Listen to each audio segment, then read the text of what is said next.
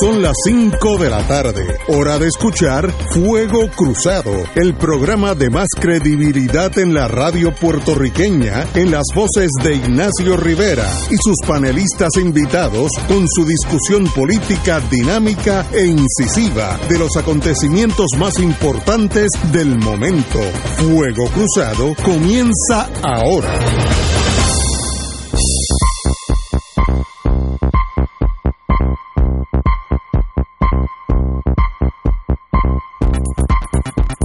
Amigos y amigas, hoy empezamos un jueves. Lo bueno del jueves es que esté pegadito el viernes y lo bueno del viernes es que está pegadito el sábado. Así que estamos ya pegando una semana más que nos la estamos eh, almorzando y disfrutando entre amigos. Hoy, como todos los jueves, tenemos al senador José Nadal, muy Nadal Power, para que no se me confunda con un candidato a la alcaldía de San Juan. Eh, muy buenas tardes, José. Buenas tardes, Ignacio, y buenas tardes a los compañeros. Tato Rivera Santana y el profesor Muriente. Qué bueno tenerlos a buenas todos tardes, ustedes aquí. Buenas tardes, Ignacio, Julio, José Nadal y, y los que nos están escuchando. Por cierto, Ignacio, Diga usted. 30 segundos. Eh, estos programas están en podcast. eh, Sí, sí. Así que el que lo quiere escuchar Sí. eh, al otro día ya lo puede escuchar. Qué bueno. eh, yo estoy hablando con un amigo mío que sabe de esas cosas, porque yo nací cuando en mi época era papel carbón. Entonces yo he hecho una transición poco a poco de papel carbón a fax. Entonces, ¿En qué fase estás? no, no, no, yo estoy todavía. Se me hace difícil entrar en podcast. Le- sé lo que es, pero no lo entiendo. Pero yo tengo un amigo que esa, esa, esa juventud sabe, saben de todo. ¿Y repiten de noche este programa? Sí, ta- también a las 10 de la noche en Radio En FM. ah, FM, Radio Oro, Radio- este 92.5. Estamos pegados. No, no, olvídate tú. Y empezamos hoy como jueves. Antes que todo, aquellos que me, me- me envían en el programa mío, eh, el programa de nosotros, mejor dicho, eh, me mandan muchos mensajes, eh, algunas críticas, algunos hate mail cuando yo me sapo, cuando se me sube el indio, como dicen en adjunta. Eh, hoy no tengo teléfono, lo dejé en casa o más para no para ser más certero está entre el río Mississippi y Trinidad Tobago en, en esa en ese gap ahí está el teléfono mío en algún lado entre esas dos vertientes así que hoy no puedo No contestar fue que te lo quitaron no, ningún- ninguna agencia federal, ¿no? ninguna agencia federal me lo, me lo ha encantado todavía. No va, a son- no va a sonar el ping. Exacto, no va a sonar porque hoy está en casa.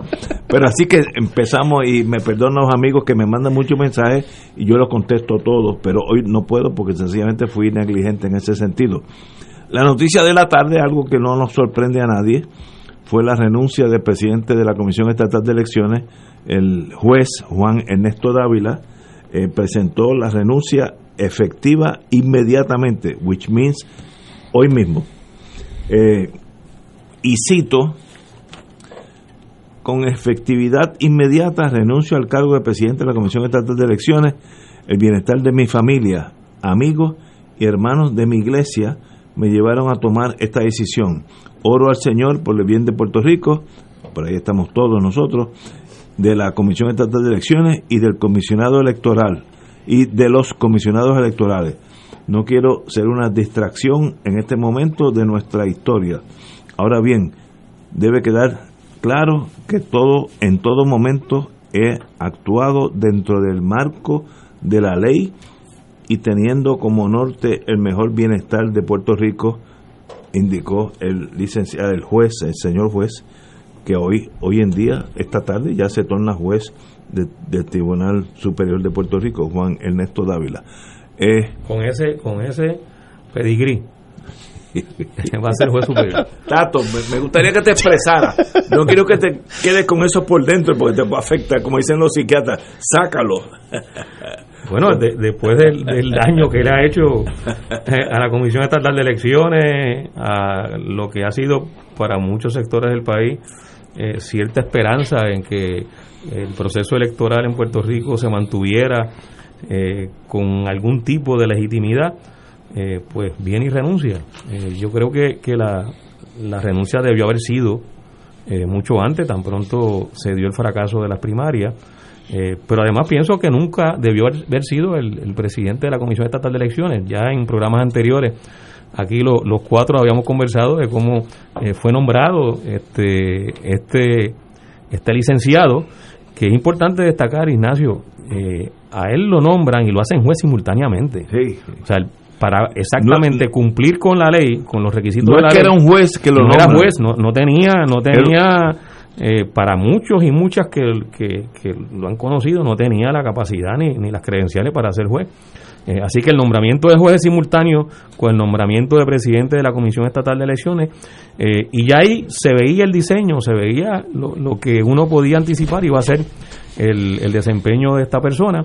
El resto es historia, el país lo conoce, las primarias ocurrieron, un fiasco, eh, recibió un regaño unánime del Tribunal Supremo de Puerto Rico y aún así no renunció luego de esa eh, sentencia del Tribunal Supremo de Puerto Rico. Eh, luego vinieron las críticas, los señalamientos, los requerimientos de que renunciara eh, de prácticamente el país completo, incluso de sectores dentro del propio eh, Partido Nuevo Progresista, y se mantenía, estaba obstinado en la, en la posición, y nada, hoy finalmente renuncia. Eh, y, el daño lo provocó, el daño ya, ya está hecho. Hay un gran reto dentro de esa Comisión Estatal de Elecciones para poder eh, poner en ruta eh, a la misma, eh, de modo que, que las elecciones del 3 de noviembre se puedan celebrar eh, y que no se dilate esa fecha que ya está planteada. Pero el reto es grande, el reto es grande precisamente por, por los errores cometidos. Y, y finalmente, y cierro con esto mi comentario, Juan E. Dávila no actuó solo. Él estaba allí con una función encomendada por quien Es una lo apadrinó, por quien lo apadrinó, que fue el presidente del Partido Nuevo Progresista, entonces Tomás Rivera Chat, presidente del Senado. Así que eh, él representaba a un partido o al menos a un sector político de ese partido eh, y ese sector político y ese partido que fue el que lo lo cobijó y lo promocionó para que fuera presidente de la Comisión Estatal de Elecciones, eh, tiene un enorme, eh, una enorme cuota de responsabilidad en todo lo que ha pasado. Senador Nadal. Pues mira, yo eh, leí hoy unas expresiones de- del presidente del Senado, Rivera Chats, que es el autor de esta ley que ha provocado el desastre que, eh, que estamos viviendo en nuestro sistema electoral. Entonces él dice que someter un solo, un solo nombre, esto hablando que la ley electoral Al nuevo, sí. Claro, la ley electoral nueva requiere que el comisionado del PNP someta los nombres que deben ser pues considerados para que los comisionados elijan a, a un futuro presidente de la comisión.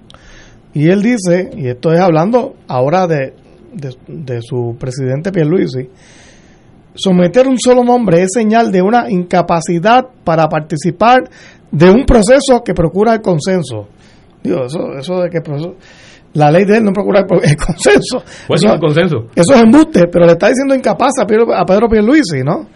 Eh, y él pide al comisionado electoral nuevo del PNP, Héctor Joaquín Sánchez, que someta un listado, una terna ¿no? de, de- de nombres para presidir la comisión. Y él dice, el comisionado del PNP, mi partido, debe someter una lista de nombres. El consenso se procura ofreciendo múltiples alternativas. Someter un solo nombre es señal de incapacidad para participar de un proceso de consenso. Bueno, pues, Interesantísimo. pues, pues Rivera Chávez está todavía en guerra con el, el clan de Pierluisi. Es, es mi le- lectura de esto. Y él está tratando de maquillar la ley que él aprobó y redactó él mismo y sus ayudantes, que es lo que ha provocado este problema. Porque si no, este señor Dávila no hubiese sido presidente de la Comisión Estatal de Elecciones. Esto antes se cogía por consenso entre los partidos. No era... eh, Impuesto. Claro, impuestos. Y, y este muchacho, digo de un muchacho, yo no quiero, ¿verdad?, de ser despectivo con él. eh, él, él, de hecho, no es mucho menor que yo. Así que no, tal vez no debo decirle muchacho. Pero él, lo único que ha hecho en su vida era que era secretario del Tribunal Supremo. Pero él nunca ha administrado en realidad nada. Él no, él no sabía de, esto- de estas cosas electorales. Llega ahí y, y mira lo que ha pasado. Aquí no ha habido una organización. O sea, lo que es, por ejemplo, comenzar a comprar desde ahora las papeletas, eh, eh, pasó en la primaria, eh, eh, y esto provoca el desastre que estamos viviendo. Más allá, yo, oye, yo sé que a la comisión se le han hecho recortes económicos, eh, que tiene menos dinero que antes, pero a la misma vez te digo, se puede hacer más con menos. ¿Sabes? La, comisión tiene recursos. Y, y, y, y no comprar papeleta cuando sabes que tienes que, tienes que comprarla, eh, eh, eh, no mandarlas a imprimir, eso es incapacidad administrativa, más allá que más allá de que no hayan recursos, ¿no? Y, y esos son mis comentarios, ¿no? No quiero ¿verdad? Tampoco ser injusto con nadie, pero me parece que hay un consenso de que Dávila fue un desastre, de que Tommy está tratando de maquillar su ley y sigue en guerra con el clan de Pierluisi. Eh, bueno, compañero doctor don Julio Muriente, buenas tardes. Buenas tardes, Ignacio. Buenas tardes. Estoy aquí no, inquieto pensando. no sé si eso es bueno, padre. Es que no acabo de entender lo que tú quisiste decir con que tu teléfono estaba entre el río entre Mississippi, y Trinidad Tobago. en ese espacio geográfico. ¿Tú qué, ¿Tú qué sabes de eso? No sé Ahí está el eh, Él dijo, eh, es que él quiso, él dijo Trinidad Tobago. Yo pienso que está entre Mississippi y Sao Paulo. ¡Qué cuque!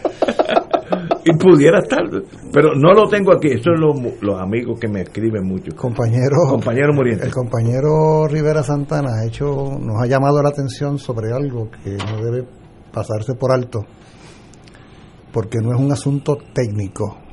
Eso de que una persona sea designada juez e inmediatamente, automáticamente sea designado presidente de la Comisión Estatal de Muy correcto. estoy de acuerdo contigo. eso, no hombre. Es, eso no es algo incidental. No, no se trataba de que no había jueces en el país. Esto fue por diseño. Que pudieran asumir ese cargo y pues hubo que buscarse algún abogado joven eh, que estuviera dispuesto a enfrentar esa responsabilidad. O sea, aquí hubo una manipulación de todo el proceso de carácter político partidista porque es que el mal de fondo de todo esto, el mal de fondo es el control partidista de la Comisión Estatal de Elecciones. O sea, eso, eso de que el partido mayoritario es el que tiene que proponer el candidato a presidir la Comisión Estatal de Elecciones. O sea, una institución privada, privada, llamada partido político, es la que tiene el poder de designar a la persona que va a dirigir una institución pública que maneja un presupuesto de decenas de millones de dólares. O sea, se le adjudica a ese partido, a, ese esa institución privada llamado partido, la prerrogativa de tomar esa decisión. Y esa decisión del renunciar a un cargo público no fue una decisión pública, fue una decisión privada porque fue una decisión político-partidista. ¿Ah? O sea, él está renunciando ante la presión. Que no me venga con la historia esa de los hermanos de la iglesia y de la No, no, no. Por mi familia. no me venga con esa. Que se inventen otras cosas. Oye, oye, oye, aquí hay, aquí quienes lo pusieron lo están quitando y están forzando una situación. Y aquí vemos cómo, una vez más, se demuestra la ficción, la ficción en el modelo eh, republicano liberal de las tres ramas y se habla de las autonomías de las ramas, y aquí tenemos a la rama legislativa tomando decisiones sobre la rama judicial, forzando la creación de un juez, la creación, lo crearon, lo inventaron, para satisfacer su necesidad de que ocupara un espacio en la Comisión Estatal de Elecciones. Y todo eso se, eso se resolvió en las oficinas del PNP. Todo eso, no tuvo nada que ver con el Tribunal Supremo, con ninguna corte. No, no, no, la democracia, nada de eso. Por favor. Es un, es, un gran fraude todo esto en su fondo, una manipulación. ¿Ah? Y lo otro que yo quería decir, porque yo te escuché, Ignacio, con las razones esas que él da de que la familia y mis hermanos de la iglesia. lo, que lo que pasa es que hay una parte de la carta que quizás tú no tengas ahí o no sé, no la leíste, yo venía escuchando por radio donde él, además de hacer esa alegación así tan del corazón, arremete contra todos quienes le han criticado por algo. Y dice que todo aquello que se ha dicho sobre su gestión es una infamia, es una difamación, es una mentira. y que todo eso va a desplomarse, todas las acusaciones en la corte. O sea, que él es, él es, él es inocente absoluto de todo cuanto se le... O sea, el sujeto no ha vivido en el país. O sea, no tiene, él no, él no emite la menor autocrítica de su gestión. Aunque sea, oye, por de la boca para afuera, pudo haber dicho, caramba, eh, reconozco que en mi gestión ha habido unas irregularidades cuya responsabilidad yo asumo.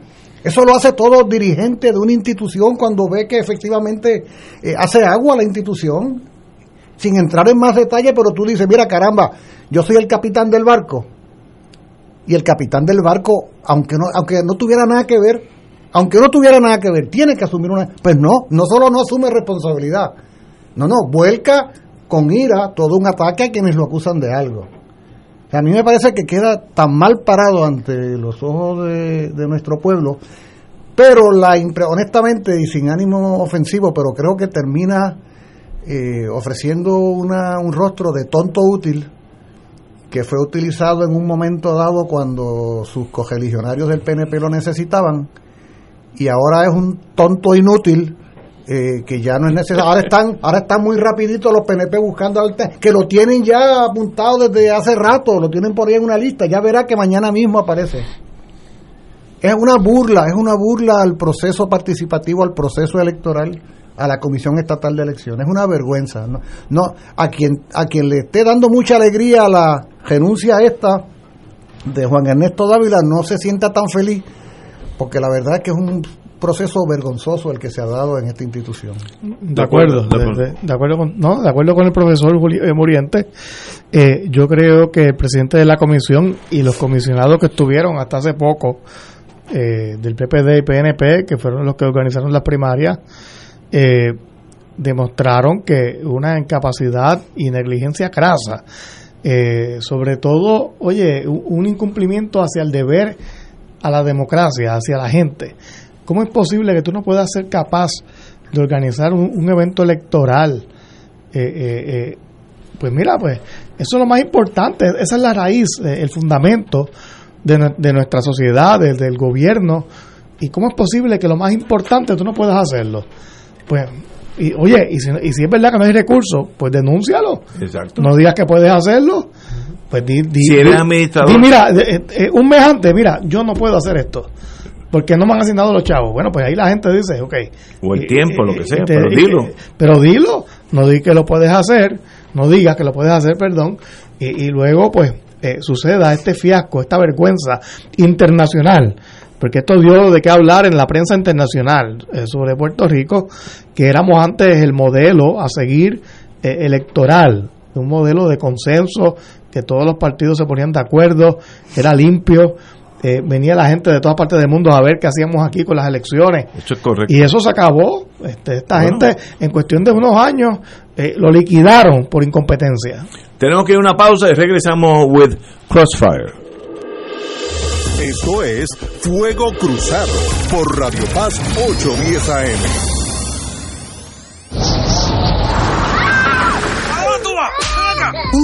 Puede afectar más que tus bienes, puede afectar tu vida. Asuntos sobre la custodia de los hijos y violencia doméstica son algunos de los problemas legales que se agravan tras un desastre. Es vital proteger tus documentos importantes como certificados de nacimiento, custodia y órdenes de protección, entre otros. Manténlos en un lugar seguro y prepárate para ayudarte. Infórmate en servicioslegales.org.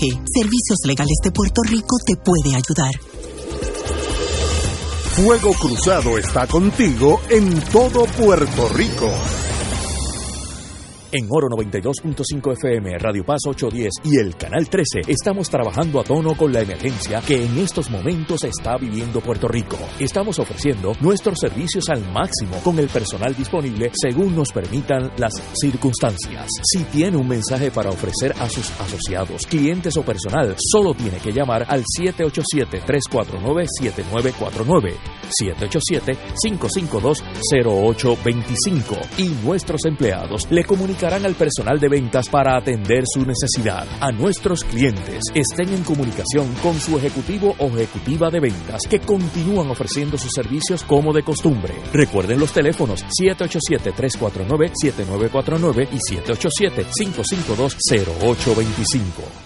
El Colegio de Profesionales de Enfermería de Puerto Rico, junto al Banco de Sangre de Servicios Mutuos, le invitan a donar sangre el jueves 3 de septiembre, de 9 de la mañana a 2 de la tarde, en la sede del colegio, número 413, calle Sargento Ulises Arrigoitía, esquina Salamán, 787-753-7197. Hoy más que nunca, tu país y familia familia te necesitan. Sé parte del regalo de vida donando sangre. Recuerda que tal vez tú o los tuyos podrían necesitarla. Llama al Banco de Sangre 1-888-366-2636.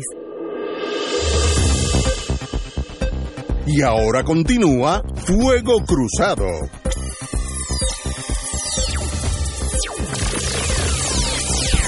Amigos, amigas, regresamos. Estamos hablando de la renuncia esperada del presidente de la Comisión Estatal de Elecciones, Juan Ernesto Dávila. Yo tengo algo que añadir.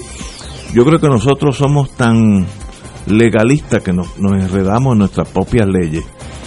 El administrador de la Comisión Estatal de Elecciones no tiene que ser un juez, ni no tiene que ser un abogado. El administrador de la General Motors o la Siemens o la Stolifnaya, estoy cubriendo todo para cubrir a todo el mundo. No tiene que ser juez, tiene que ser un buen administrador. Eso es un talento que la gente lo tiene o no lo tiene. No tiene que ver con profesión. Usted puede ser un excelente ingeniero eléctrico y un pésimo administrador. Dos profesiones aparte. Por tanto, ¿por qué nosotros tenemos que limitar el, el ser administrador de la Comisión Estatal de Elecciones a que sea un juez en práctica. No puede ser un juez ni retirado, ya eso ya murió, una cosa absurda bajo la nueva ley. Tú puedes tener el mejor juez del mundo, pero si ya no es juez practicante que está en sala, no, no cualifica. Un absurdo de la ley. Entonces nos vamos enredando nosotros con nuestras propias leyes. La Comisión Estatal de Elecciones en New Hampshire no, no es ni un juez ni un abogado, es un administrador y en Texas y en Oklahoma y funciona. ¿Por qué nosotros nos, nos envolvemos con esta sombrilla de legalidad?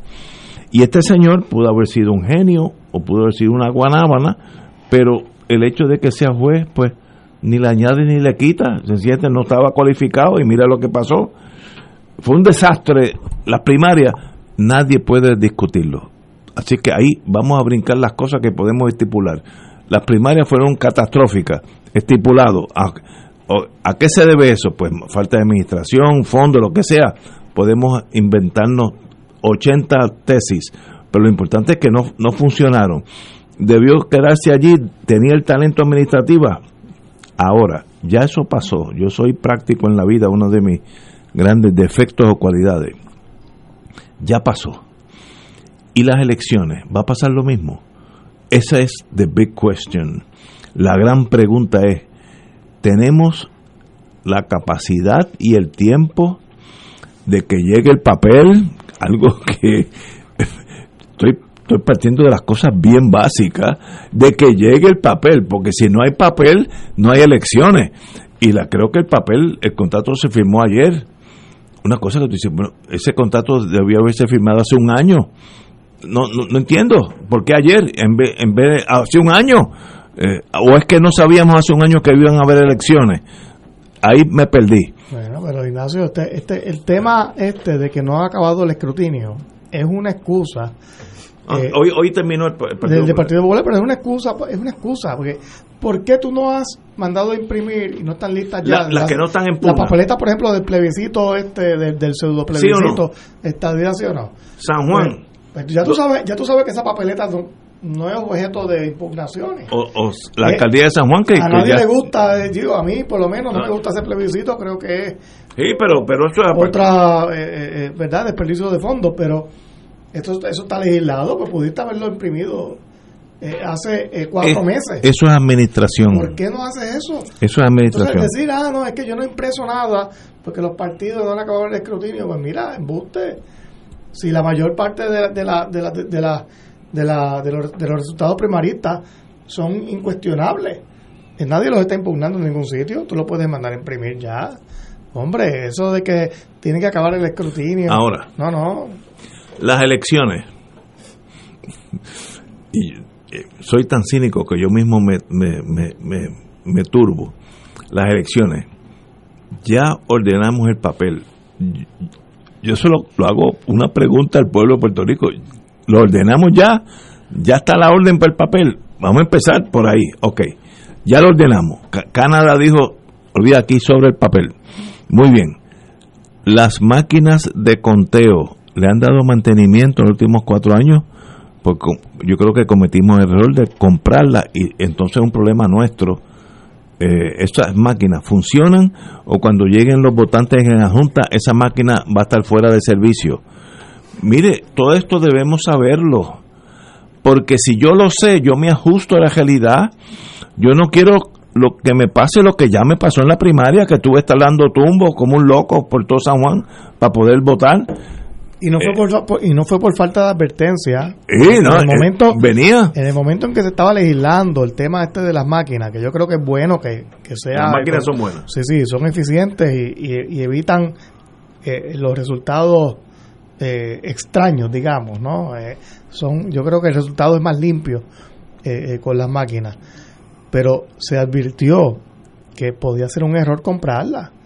Que era mejor No, alquilarla.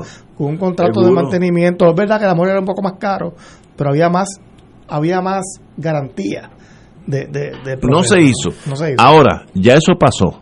El 3 de noviembre, cuando yo vaya con mi esposa a votar a San Agustín, Hay un dato eh, objetivo. ¿puedo votar? Hay un dato objetivo. Exacto. Esto está atrasado tres semanas. Exacto. O sea, eh, hay Entonces- tres semanas que como resultado de la ineptitud de quien dirigía la Comisión Estatal de Elecciones y de todo lo que ocurrió durante ese proceso, las primarias hubo que darle una semana adicional. Eh, Eso es un hecho. Así. Y luego el conteo, por lo menos en el caso del Partido Popular, terminó ayer, o terminó hoy. Hoy, hoy. Hoy terminó. Muy bien. pues, Así, y, y- y yo, yo pienso, Nos da tiempo. bueno, e- eso lo sabremos. Si nos da tiempo o no. Lo que sí sabemos es que está atrasado tres semanas el proceso.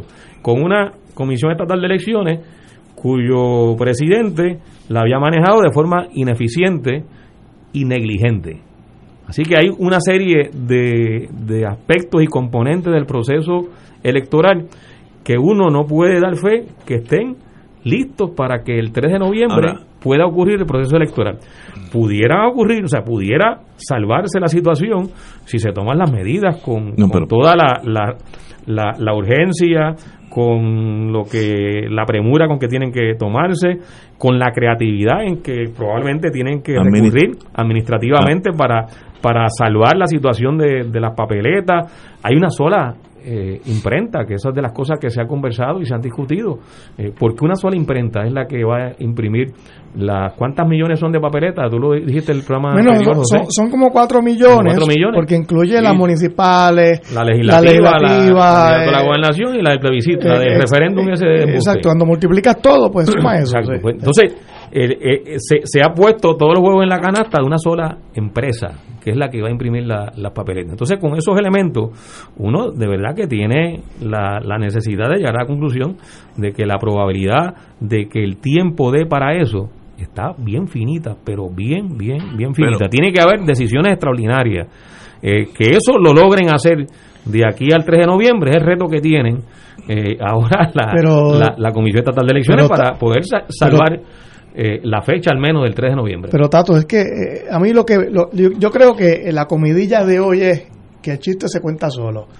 ¿Cómo es que Rivera Chats es el que está hoy abogando porque se escoja un presidente de la comisión por consenso y que haya una lista cuando él fue el que creó esta ley que del fracaso que, que y, y yo sencillamente pues me, me, me- me- indigna tanto que no tengo ya ni ni a Pero- veces ni palabras no para la realidad eh, es que para el desastre está expresar- creado. O sea, el- el- tenemos un desastre. Pero tiene la desfachatez de salir y- público y hoy. Hay que ver cómo lo. Pero, el revolú mira, y el, ante y el la- nudo que han, que han creado lo desenredan. En la, en, en la historia de nuestro mundo ha habido crisis que han pospuesto todos los eventos de la humanidad. Yo no tengo problema.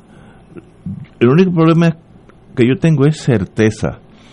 Eh, Ignacio y tu esposa, el 3 de noviembre no va a haber elecciones. va a ser el 13 de noviembre, porque no estamos listos. Yo no tengo problema.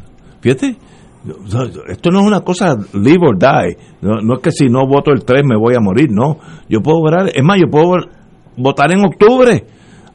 Pero lo importante es que yo sepa que es verdad, que va a ser que estamos listos y que es justo. Que si vota el partido X y el partido X saca X votos, se los cuenten. Si no hay esa confianza, aquí puede haber una explosión social y como dicen en el campo, lo he dicho mil veces en este programa, no cuquen el toro porque el toro faja. El pueblo de Puerto Rico es pasivo y es bondadoso y es noble. Si lo empuja a una esquina, muerde para atrás. Así es que hagan las cosas bien, es más, pospónganlas si no están a tiempo, para que yo no vaya a ese, como pasé en las primarias, bueno, tuve que llamar a Héctor Luis para saber dónde iba a votar la, mi esposa que eh, va a votar popular. Yo, no había forma de saberlo. Si seguías la prensa, te equivocaba. Mira qué clase de enredo eh, eh, administrativo. Si seguías la prensa, te equivocaba. Pues no, no puede ser certeza.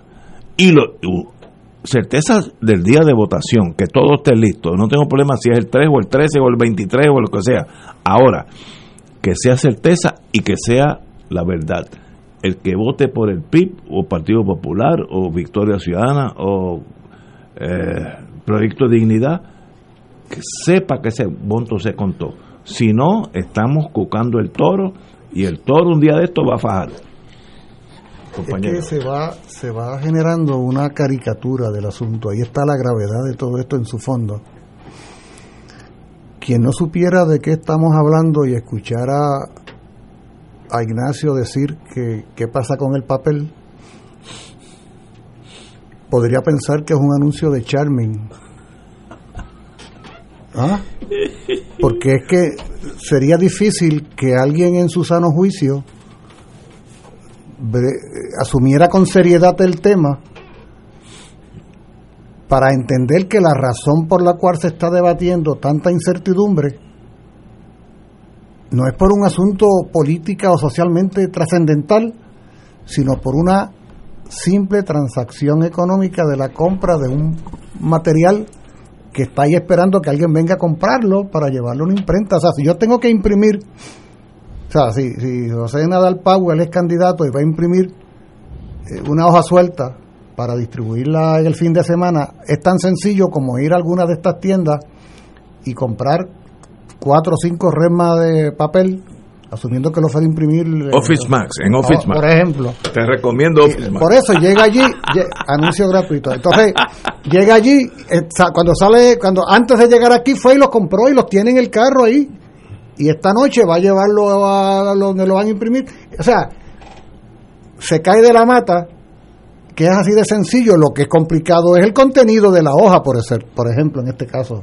El mensaje, si va una, si va una fotografía, todo eso. O sea, un debate que parece tan pedestre como que no se haya podido comprar a tiempo el papel. Si no llega el papel, no hay elección. ¿Sabes por qué digo esto? estaba, estaba anotando aquí, estaba anotando aquí una expresión diciendo, dime las razones, las limitaciones y las carencias y te diré de ver a cuánta seriedad se le está dando al asunto. Porque es que la impresión que da, es que tú eras tanto quien dijiste negligencia o ineficiencia. ¿De qué se trata este asunto, señores? Amigos Radio Escuchas y amigas. ¿De qué se trata? ¿De ineficiencia o de negligencia? Porque si se tratara de ineficiencia, con buscar a alguien un poco más eficiente, la cosa camina mejor. Mira, tú la verdad que no brega ahí. Pero Julio, pueden ser ambas. Y sí, pero es que hay una que es peor que otra, que es la negligencia, porque la negligencia no, se, no surge de la nada, sino que tiene cálculo y premeditación. ¿A quién le conviene eso? O sea, ¿a quién le conviene que el día 3 de septiembre, exactamente a dos meses de las elecciones, el 3 de noviembre, ¿a quién le conviene que estemos hablando de esto y no de los programas de los partidos y de los candidatos, por ejemplo? ¿A quién le conviene que haya esa incertidumbre que Ignacio tenga que decir que a él lo mismo le daría ir el día 13? ¿Por qué tiene que estar en entredicho? ¿Por qué ese tiene que ser el tema de discusión? Es la pregunta que yo me Por hago. la ineficiencia administrativa. Pero acá, además de la ineficiencia, hay el cálculo y premeditación. ¿Por qué? ¿Por cuánto hace que hubo la- el desmadre en las primarias? ¿Cuánto hace? ¿Cuándo fueron las primarias? ¿Qué día? Dos o tres semanas. ¿Y por qué es hoy? ¿Y por qué es hoy que este sujeto renuncia? ¿Por qué es hoy, precisamente hoy? Eso sería bueno. ¿Eso es saber. porque no lo pudo hacer ayer o anteayer o aquel? ¿O, o hubo, hay cálculo en todo esto? Yo me resisto a creer que estas cosas suceden porque Dios quiere, por casualidad o el destino. Es posible que la falta de certeza que Ignacio reclama sea la intención. Precisamente que no haya certeza. Pero fíjate que, que en todo en todo este análisis so- sobre lo ocurrido en la Comisión Estatal de Elecciones, eh, hay que traer en el contexto lo que es el balance político, y es un análisis que uno tiene que hacer en cuanto a las posibilidades y las consecuencias que pueda tener lo ocurrido en este cuatrenio para el partido que está en la administración de gobierno.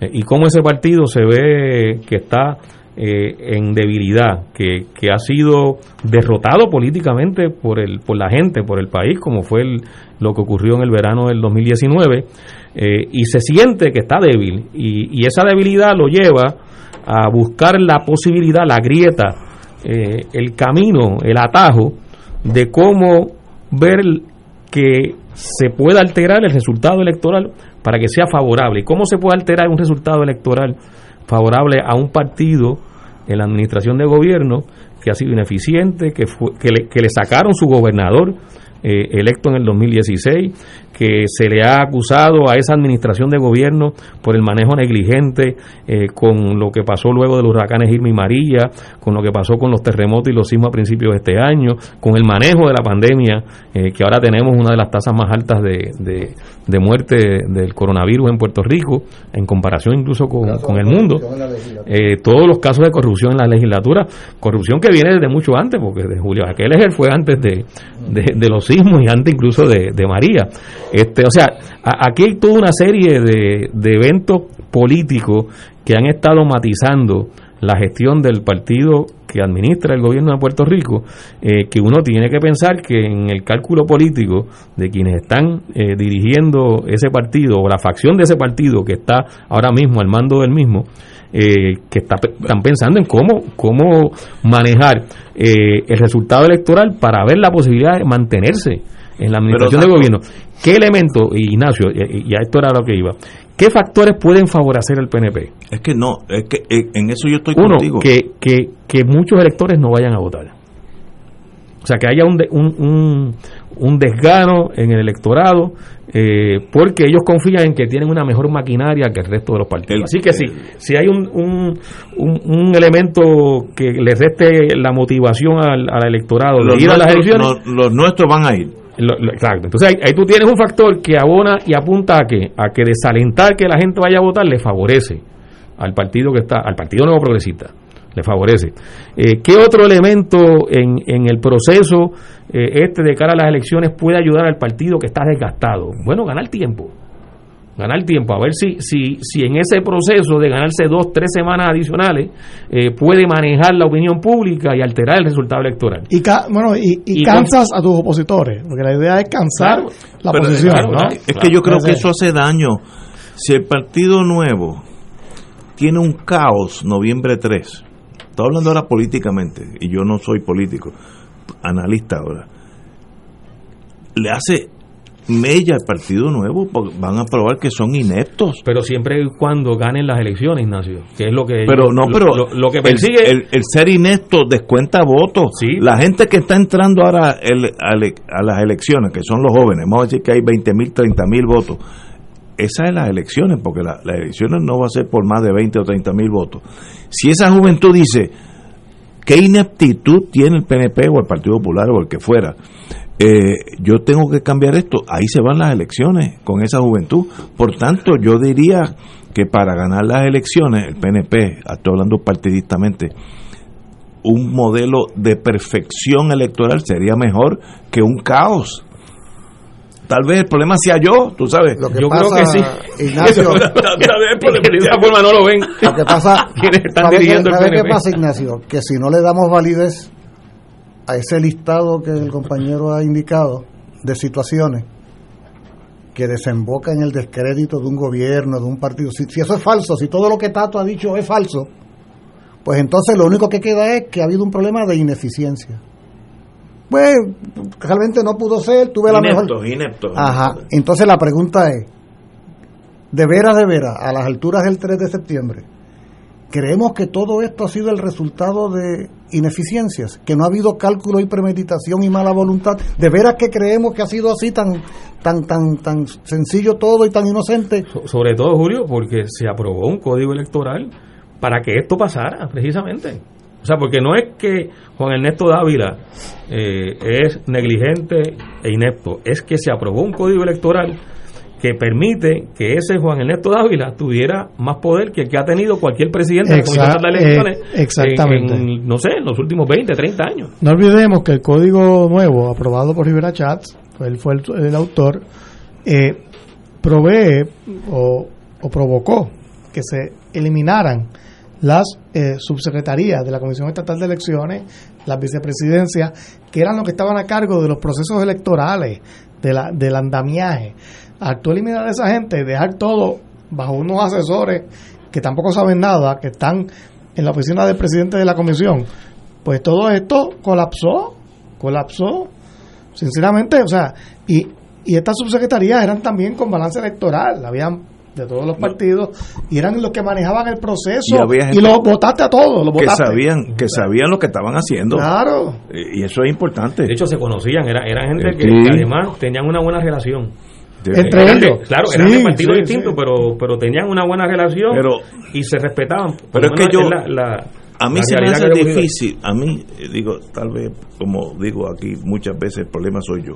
A mí se me hace difícil que esto es un plan maestro del Partido Nuevo, de la dirección, que no sé ni quién serían, para agotar al Partido Popular, agotar a los otros partidos emergentes.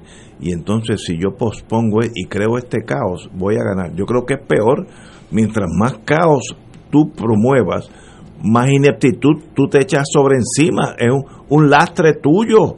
Eh, eh, estos cuatro años no han sido el Partido Popular, que son los que pueden ganar las elecciones o pueden perder estos cuatro años han sido el PNP y ha sido una catástrofe.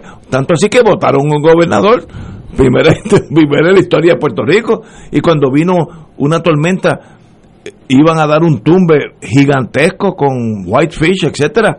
No ha sido buenos años para el PNP. Así que, además de eso, yo voy a ir y causar un caos eleccionario yo creo que eso es suicidio, políticamente hablando. Yo creo que sería la locura total. Pero se te olvidó algo, Ignacio, más allá del tumbe y del desastre de Ricky Rosselló y el chat, todavía en Puerto Rico hay miles de casas, todavía hoy, con toldos azules. No, no, es, Porque han, llegado, han llegado al Departamento de Hacienda, las cuentas, miles de millones de dólares, miles de millones, y son tan incapaces que no lo pueden ni gastar. Bueno, ayer. es increíble. la gente con necesidad en la calle. sobre lo que planteabas antes, Ignacio, eh, eso que tú eh, traes como, como lo que te parece debiera ser la razón política para no hacer que esto fuera un, desastre por diseño, ¿verdad? Eh, yo creo que vence o, se queda en segunda jerarquía ante el interés de mantenerse conectado al presupuesto consolidado de 25 mil millones. Y, Pero es que si pierdo las elecciones, pierdo el presupuesto bueno, Lo que pasa es que quienes diseñan esto para que ocurra como estamos apuntando, eh, que, parece que va, que va a ocurrir, eh, piensan que, le va a resultar, que la estrategia le va a resultar, eh, porque desalientan que la gente participe del proceso electoral, tienen una mejor maquinaria y gana por poquito voto, pero gana. O sea, la posibilidad de ganar para quienes están pensando de esta forma es lograr que se resuelva por pocos votos, pero con una participación electoral baja. Oye, y no olvidemos que Puerto Rico tiene un presupuesto gigantesco. Ese presupuesto consolidado que tú mencionas, que incluye las corporaciones públicas. 25 billones. Eh, el, Departamento de, el Departamento de Educación de Puerto Rico, el Departamento de Educación, tiene un presupuesto más alto que algunos gobiernos de Centroamérica completo. completo. Y aquí hay aquí hay dinero de sobra, pero hay mala administración. Es que además no sabemos administrarlo. Oye, eh, eh, Y, digo, y, a veces le echamos la culpa a lo que sea, pero es que es incompetencia administrativa, por no decir eh, negligencia, ¿no? Pero eh, ¿acaso el PNP no hace alarde continuamente de ser el partido mejor organizado, el más eficiente, el de más militancia? Eso sigue siendo así. El más aceitado. Yo no sé. Oye, porque si el partido es así, como ellos dicen, ese ejército así de, de hombres y mujeres altamente eficientes, ¿por qué esa eficiencia de la que ellos hacen alarde en función de, digamos, de un proceso electoral no se manifiesta o no se ha manifestado en la gestión gubernamental si después de todo el aparato de gobierno quien los dirigen son ellos mismos?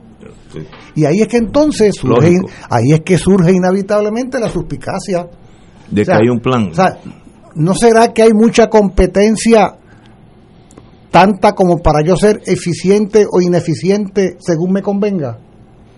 ¿No tendré yo la competencia de ser eficiente o ineficiente según como me convenga o me interese? Pues, porque de otra manera es que yo no acabo de entender que las cosas sucedan por obra y gracia, no puede ser. En política eso no sucede. En, su, en política cada cosa que sucede tiene una explicación, una razón de ser. donde yo estoy en desacuerdo con ustedes es que yo creo que mientras más eficiente corra todo, mejor para el PNP. Siempre y cuando, siempre y cuando... Esta es mi, mi tesis, porque tú, no tengas tú no tengas un historial en este cuatrenio como el que ha tenido el PNP. Bueno, pero entonces si, si tú no me hables de eso que me da, me mira ese historial entonces. Pero hay un patrón. digo ellos se, están planteando cómo nosotros logramos hacemos algo. sacar más votos para eso fue el invento del referéndum. Pero el invento del referéndum eh, no, tiene eso yo lo, yo propósito que no sea que traer la, gente a votar. PNP no, que y eso, eso tiene sentido. Pero hay, un pero hay un patrón aquí, Tato, Ignacio. O sea, el PNP eh, se siente a veces eh, capaz de cometer cualquier barbaridad en el gobierno, porque siempre tiene dos, do, eh, el chivo expiatorio desde que está la Junta es que todo es culpa de la Junta de Supervisión. Y cuando no es culpa de la Junta de Supervisión, pues la culpa es del estatus. Porque dicen que es que, como Puerto Rico no es Estado, pues no podemos ser buenos, no podemos administrar bien. Todos sabemos que es embuste. Pero, eso es pero, esa es la excusa de ellos para. Ese es el paño. ¿no? Benny Frank eso, decía, ese es el paño rojo para el toro. Eso yo lo entiendo políticamente. Ahora, para hacer la, la estadidad programa, para ser equilibrados en el análisis, podríamos preguntarnos: ¿en qué medida todo este cuadro de situación podría convenirle al Partido Popular? Por ejemplo ahí sí yo me perdí. Tenemos mucha nada. yo, no puedo entender ¿cómo, toda esta situación le convendría? Bueno, electoralmente el desastre pues siempre conviene, pero yo no creo que el PPD eh, desee que a Puerto Rico le vaya mal, como creo que sí pasa con el PNP, que prefiere que le vaya mal a Puerto Rico para decir, ah, es que como no somos Estado, estamos así. Eso es lo que ellos dicen. Yo estoy perdido hoy. Vamos a una pausa, amigos, en lo que yo recupero el oxígeno. Vamos a una pausa. Esto es Fuego Cruzado por Radio Paz 810 AM. Si estás clara que podemos, si estás luchando por nuestras playas, por las trabajadoras, por las manos que cultivan nuestra tierra, por nuestra gente. Si estás añorando un cambio, pero uno real, sin amigos del alma, contratos escondidos, si estás apostando a tu país, estás con Victoria Ciudadana. Este noviembre, la victoria es de todas todos. Anuncio pagado por el Comité de Gastos Independientes de SPT, no autorizado por el candidato aspirante a partido alguno. Un huracán puede destruir más que tu propiedad, puede destruir tu vida. Estrés financiero, daños a vivienda propia o alquilada son algunos de los problemas legales que se agravan tras un desastre. Es vital proteger tus documentos importantes como título de propiedad, contrato de alquiler o hipoteca, entre otros. Manténlos en un lugar seguro y prepárate para ayudarte. Infórmate en servicioslegales.org. Servicios Legales de Puerto Rico te puede ayudar. Fuego Cruzado está contigo en todo Puerto Rico.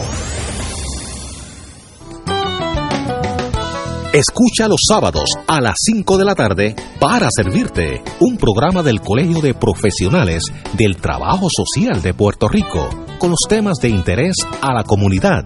Recuerda, los sábados a las 5 de la tarde para servirte por Radio Paz 810. 2.6 millones de autos en Puerto Rico, algunos de ellos con desperfectos.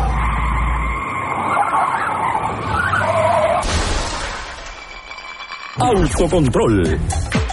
Tu carro. Tu carro. Tu mundo. Lunes a viernes a las 11 de la mañana por Radio Paz 810 AM.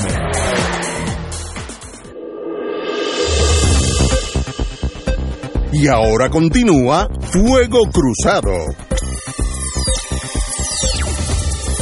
Nos quedamos en el impasse, pasó pa, palabra francesa, en el impasse de que no, nosotros no nos estamos entendiendo. Yo no creo que hay un plan maestro para dilatar nada. Yo, yo creo que lo que hay es incompetencia que le hace daño al PNP. El PNP tiene los votos para ganar las elecciones, pero tiene que portarse bien y más o menos tener un, un cuadro de lógica y de bienestar para el país. No pueden ser cuatro locos agematados corriendo por las praderas como los toros sueltos. No, no, suave.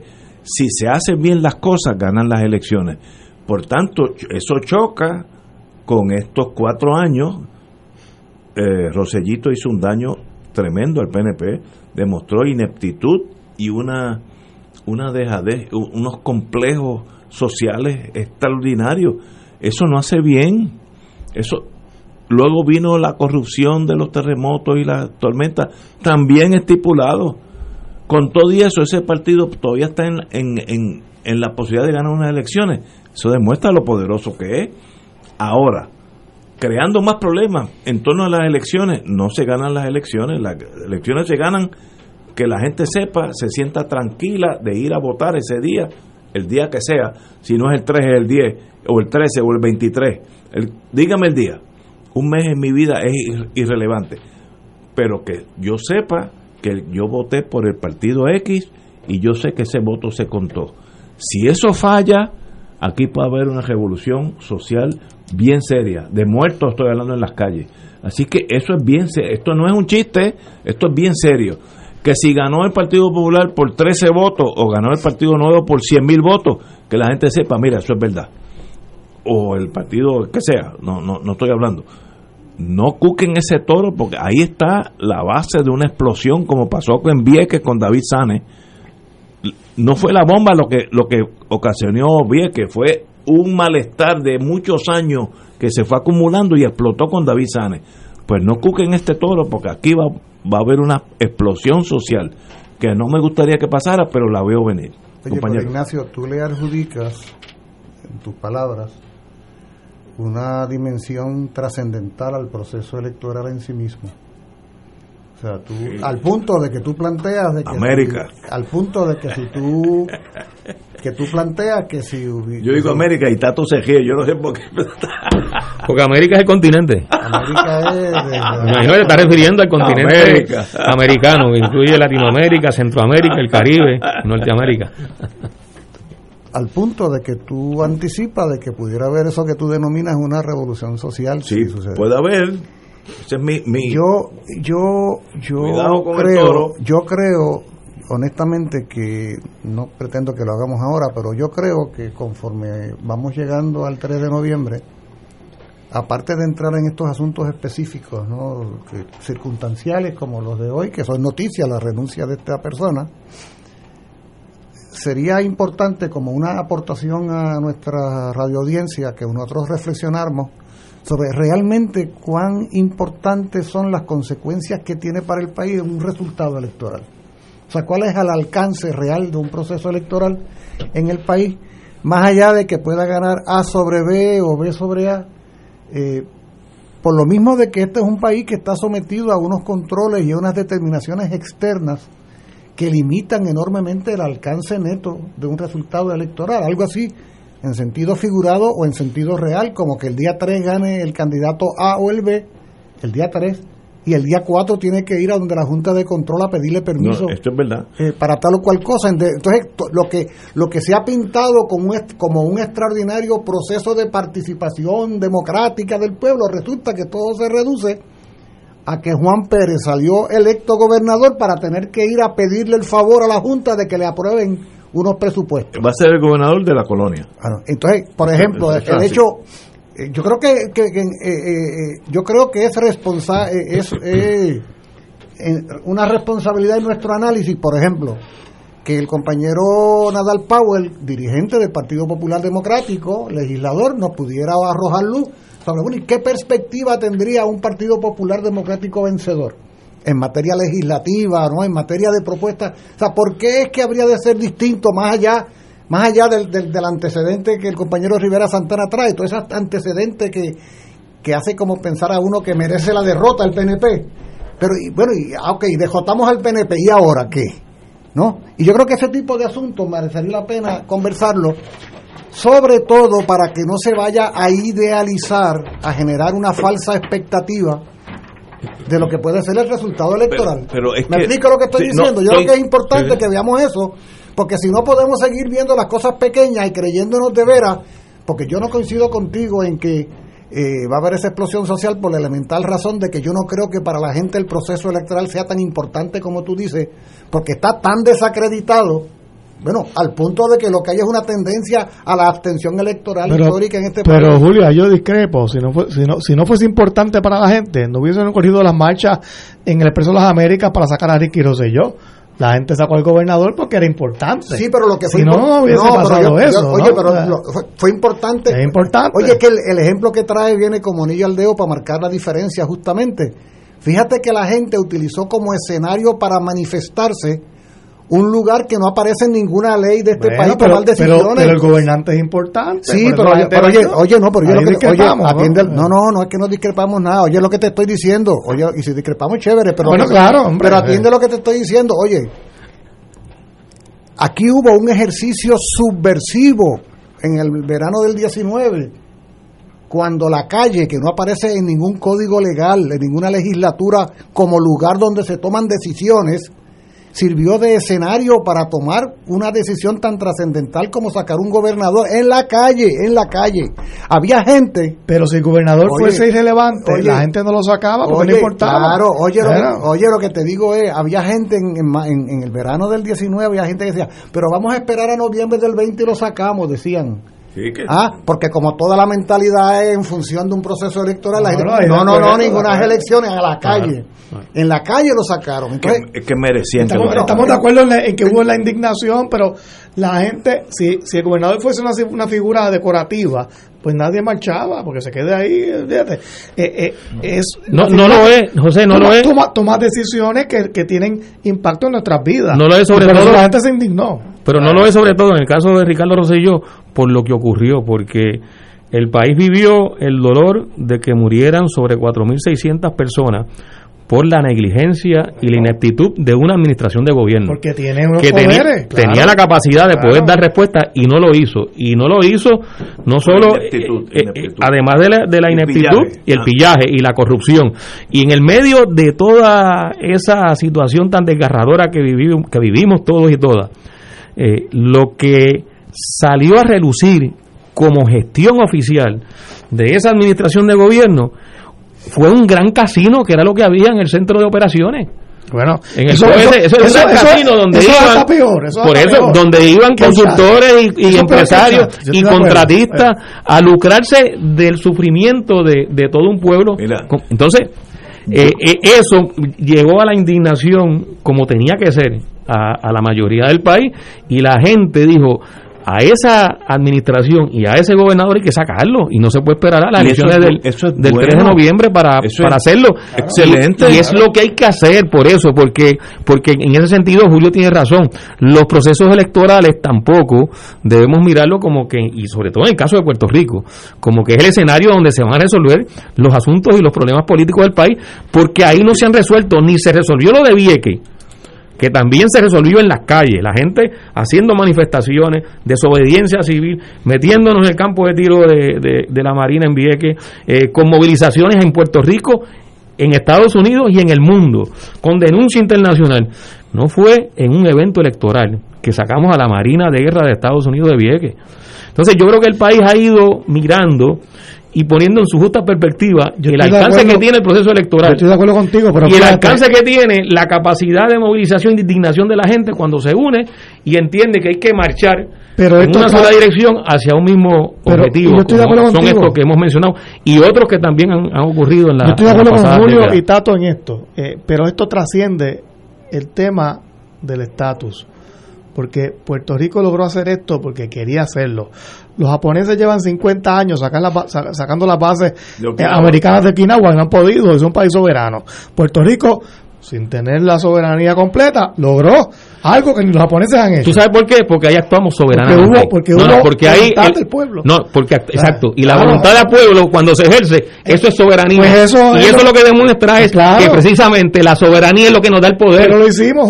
claro, lo hicimos, Tato, lo hicimos. Lo hicimos y lo logramos. Claro, Por eso es que hay que marcar, por eso es que hay que marcar la diferencia entre la importancia relativa del proceso electoral y en este caso para bien de este país la importancia de la calle como gran escenario de la toma de decisiones. Una sola acotación a lo que planteó Julio ahorita, que tiene toda la razón.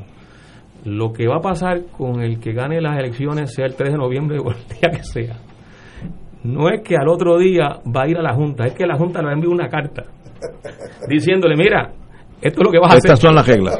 bueno, muy bien. a Ricardo Rosello. Ricardo Rosello, eh, a principios de enero, en los primeros meses de enero, recibió tres cartas de la Junta de Control Fiscal diciendo: Mira, el, plan fiscal hay que prepararlo con estos requerimientos y, con, con estos demandan.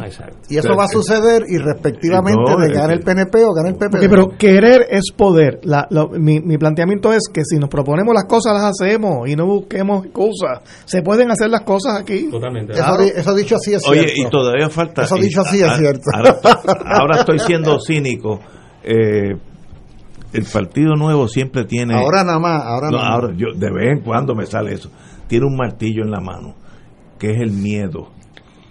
Todavía no hemos tocado el comunismo, el marxismo, Fidel Castro, Maduro a que sale de aquí a noviembre. No, ya está saliendo. Ya salió. ¿Ah, sí, no? Ah, no, yo estoy perdido. Bueno, ya, ya Trump dijo que va a tener de, Fidel, que, ni está vivo. No, porque eso jala.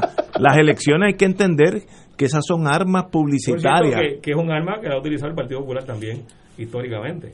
O sea, que, contra los independentistas. ambos partidos, claro, han utilizado el miedo como parte de su arsenal político. Sí, pero ahora se usa contra el Partido Popular. Eh, estos son unos independentistas de Maduro, etcétera. Y, vamos a una pausa y regresamos con Fuego Cruzado. Fuego Cruzado está contigo en todo Puerto Rico.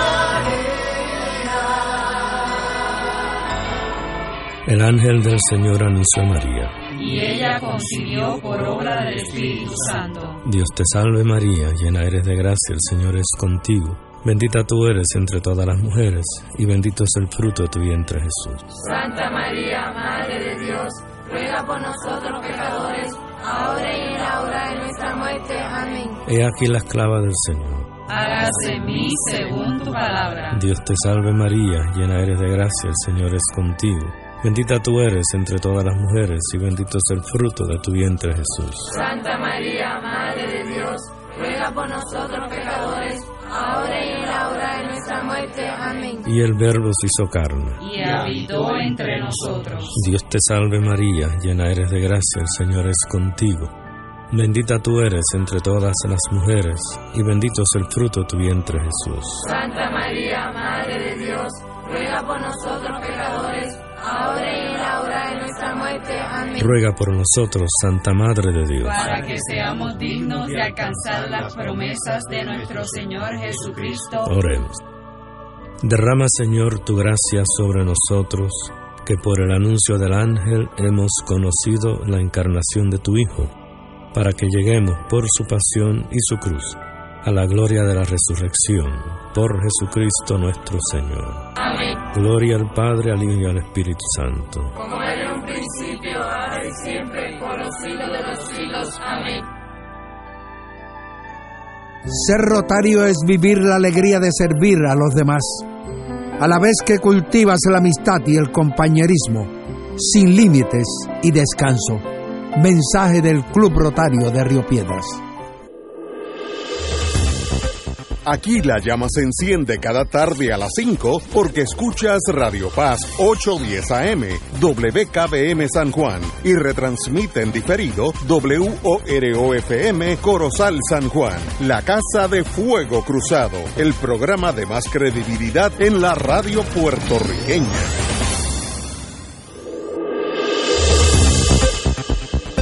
Y ahora continúa Fuego Cruzado.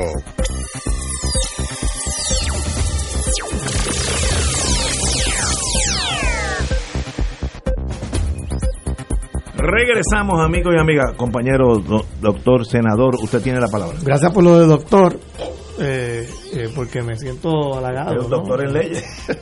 es, cierto.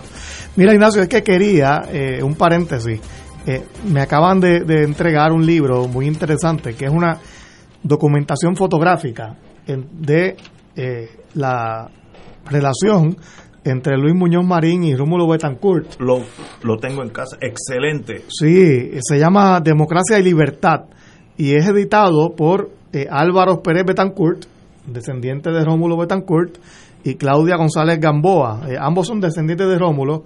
Eh, sabemos que él era un gran amigo de Muñoz Marín, igual que Figueres en Costa Rica, pues eran unos aliados. Eh, hay un prólogo muy bueno por Victoria Muñoz Mendoza. Lo vi, lo vi. Este libro. hay fotos, muchas fotos. fotos. que nunca antes habían visto. Eh, y el libro se consigue a través de la Fundación Biblioteca Rafael Hernández Colón y la Fundación eh, Luis Muñoz Marín. está, está también en varias librerías. Y, y, bueno, pues nada, lo menciono porque la verdad que me está, que el libro está interesantísimo. una aportación importante a lo que es la historia política del Caribe, ¿no? Yo disfruté mucho ese libro, que lo tengo en casa, porque uno ve en el sentido histórico eh, del tiempo dos vidas que nacieron en diferentes países y más o menos corren líneas paralelas, el crecimiento, la educación, la política, luego se juntan en Puerto Rico cuando a Rómulo lo exilian extraordinario. Y todo en fotos, no, no, no hay que leer mucho. interesantísimo. interesantísimo. Sí. Bueno, pues como indicáramos anteriormente, nosotros en Fuego Cruzado, todos nosotros en Fuego Cruzado queremos que todos aquellos que son políticos o van a ser políticos, que están en la, en la papeleta del partido que sea, tienen tiempo igual en Fuego Cruzado. Aquí no hay banderas de ningún color. Y tenemos hoy el privilegio de tener la licenciada Gretchen Howe, H-A-U, pero es puertorriqueña de varias generaciones, eh, que está por el distrito de Guayama, el PPD, Partido Popular Democrático, en el Senado o la Cámara. Senado, Senado. muy bien. Pues a la futura senadora Gretchen Howe, si el destino la, la acompaña, un privilegio de tenerla aquí. El privilegio es mío. Buenas tardes a todos los que nos escuchan. Gracias por la invitación. Les felicito siempre por su programa. Es un programa que lleva mucho tiempo. 25 años. Nada más, 25 años nada más. Eh, así que es muy encantada de estar aquí y, poder seguir llevando el mensaje de esta servidora para ser su próxima senadora por los 15 pueblos que constituye el distrito de Guayama. Guayama, ok. Correcto. Eh, y cuando la vi ahora, que nunca la había visto en mi vida, un, el privilegio hace unos minutos solamente. Veo la juventud, una persona abogada, joven, etcétera. ¿Por qué usted quiere entrar en el mundo político? Eso yo lo hago a los políticos de la mejor buena fe. no, no entiendo. Y, y, un distrito complejo, porque yo, yo, quiero aclarar aquí que el, distrito de Guayama eh, va desde Corozal, que colinda con Dorado. Dorado está eh, en, el Atlántico, Corozal, colinda con Dorado, y esto llega hasta el municipio de Arroyo. De Arroyo, correcto. La, Cruza la, isla. la isla completa. Es un, distrito bien complejo y es un reto para la compañera que está aquí. Es un reto, pero más una oportunidad. Eh, es la primera vez que, que soy candidata. Ganó la primaria, obviamente. Gané la primaria, gracias a Dios estuvimos ahí compitiendo con cuatro populares excelentes. Eh, y ganó. Gané, soy, la primera en, en la papeleta. Pero soy nueva como candidata, pero no soy nueva en lo que es el servicio público. Llevo 20 años trabajando al lado de la mano del alcalde de Calley, el honorable Rolando Ortiz Velázquez. Ahí tuve la oportunidad de enamorarme de lo, que es el servicio público, de, conocer esa necesidad de la gente. Y pude estudiar, soy abogada como usted muy bien dice, pero más que eso, servidora pública de corazón. No conozco otro camino. También fungí por cuatro años como la primera mujer directora ejecutiva de la Asociación de Alcaldes. Ahí trabajé mano a mano con los alcaldes y las alcaldesas del Partido Popular eh, cuando llegó María, usted sabe que nuestro país sufrió una devastación total y, tuve que dar la mano a, también a los municipios PNP porque cuando tú sirves, tú sirves para todos, tú, tú, tú eres servidora pública para todos. Tengo que militar bajo un partido, mi partido es Partido Popular, pero esta servidora que está aquí sirve para todos los partidos porque la gente es primero.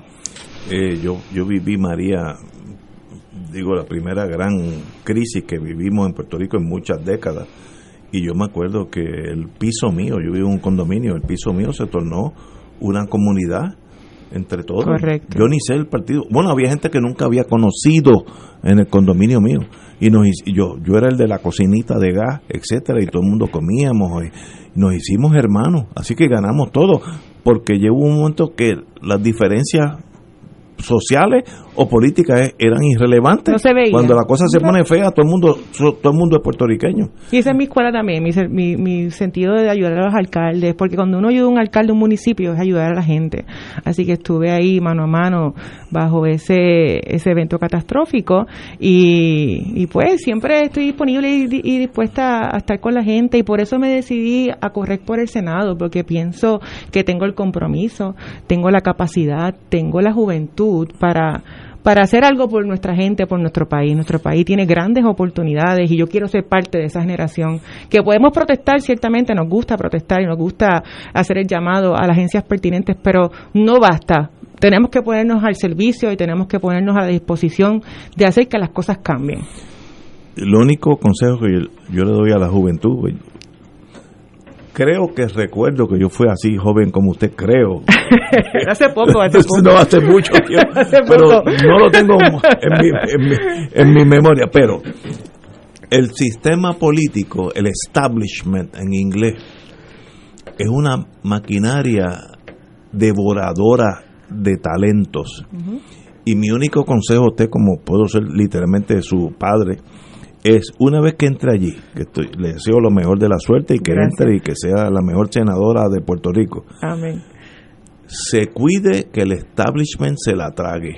Correcto. Y hay formas, el establishment lleva cinco mil años existiendo porque son inteligentes. Y hay formas donde usted va a tener tentaciones de puestos en presidencias de comité, eh, etcétera, etcétera, relevancias en el partido, eh, no sé, pero el sistema, yo conozco varias personas, a la edad mía, pues ya yo he visto la vida correr dos o tres veces en la legislatura, gente que ha estado allí con las mejores intenciones y han sido nulos, nulos, porque sencillamente algo pasa allí, no sé si es el oxígeno o lo que sea, que sencillamente entonces empiezan a proteger sus intereses o, o los intereses que el, el partido le diga del, del color que sea.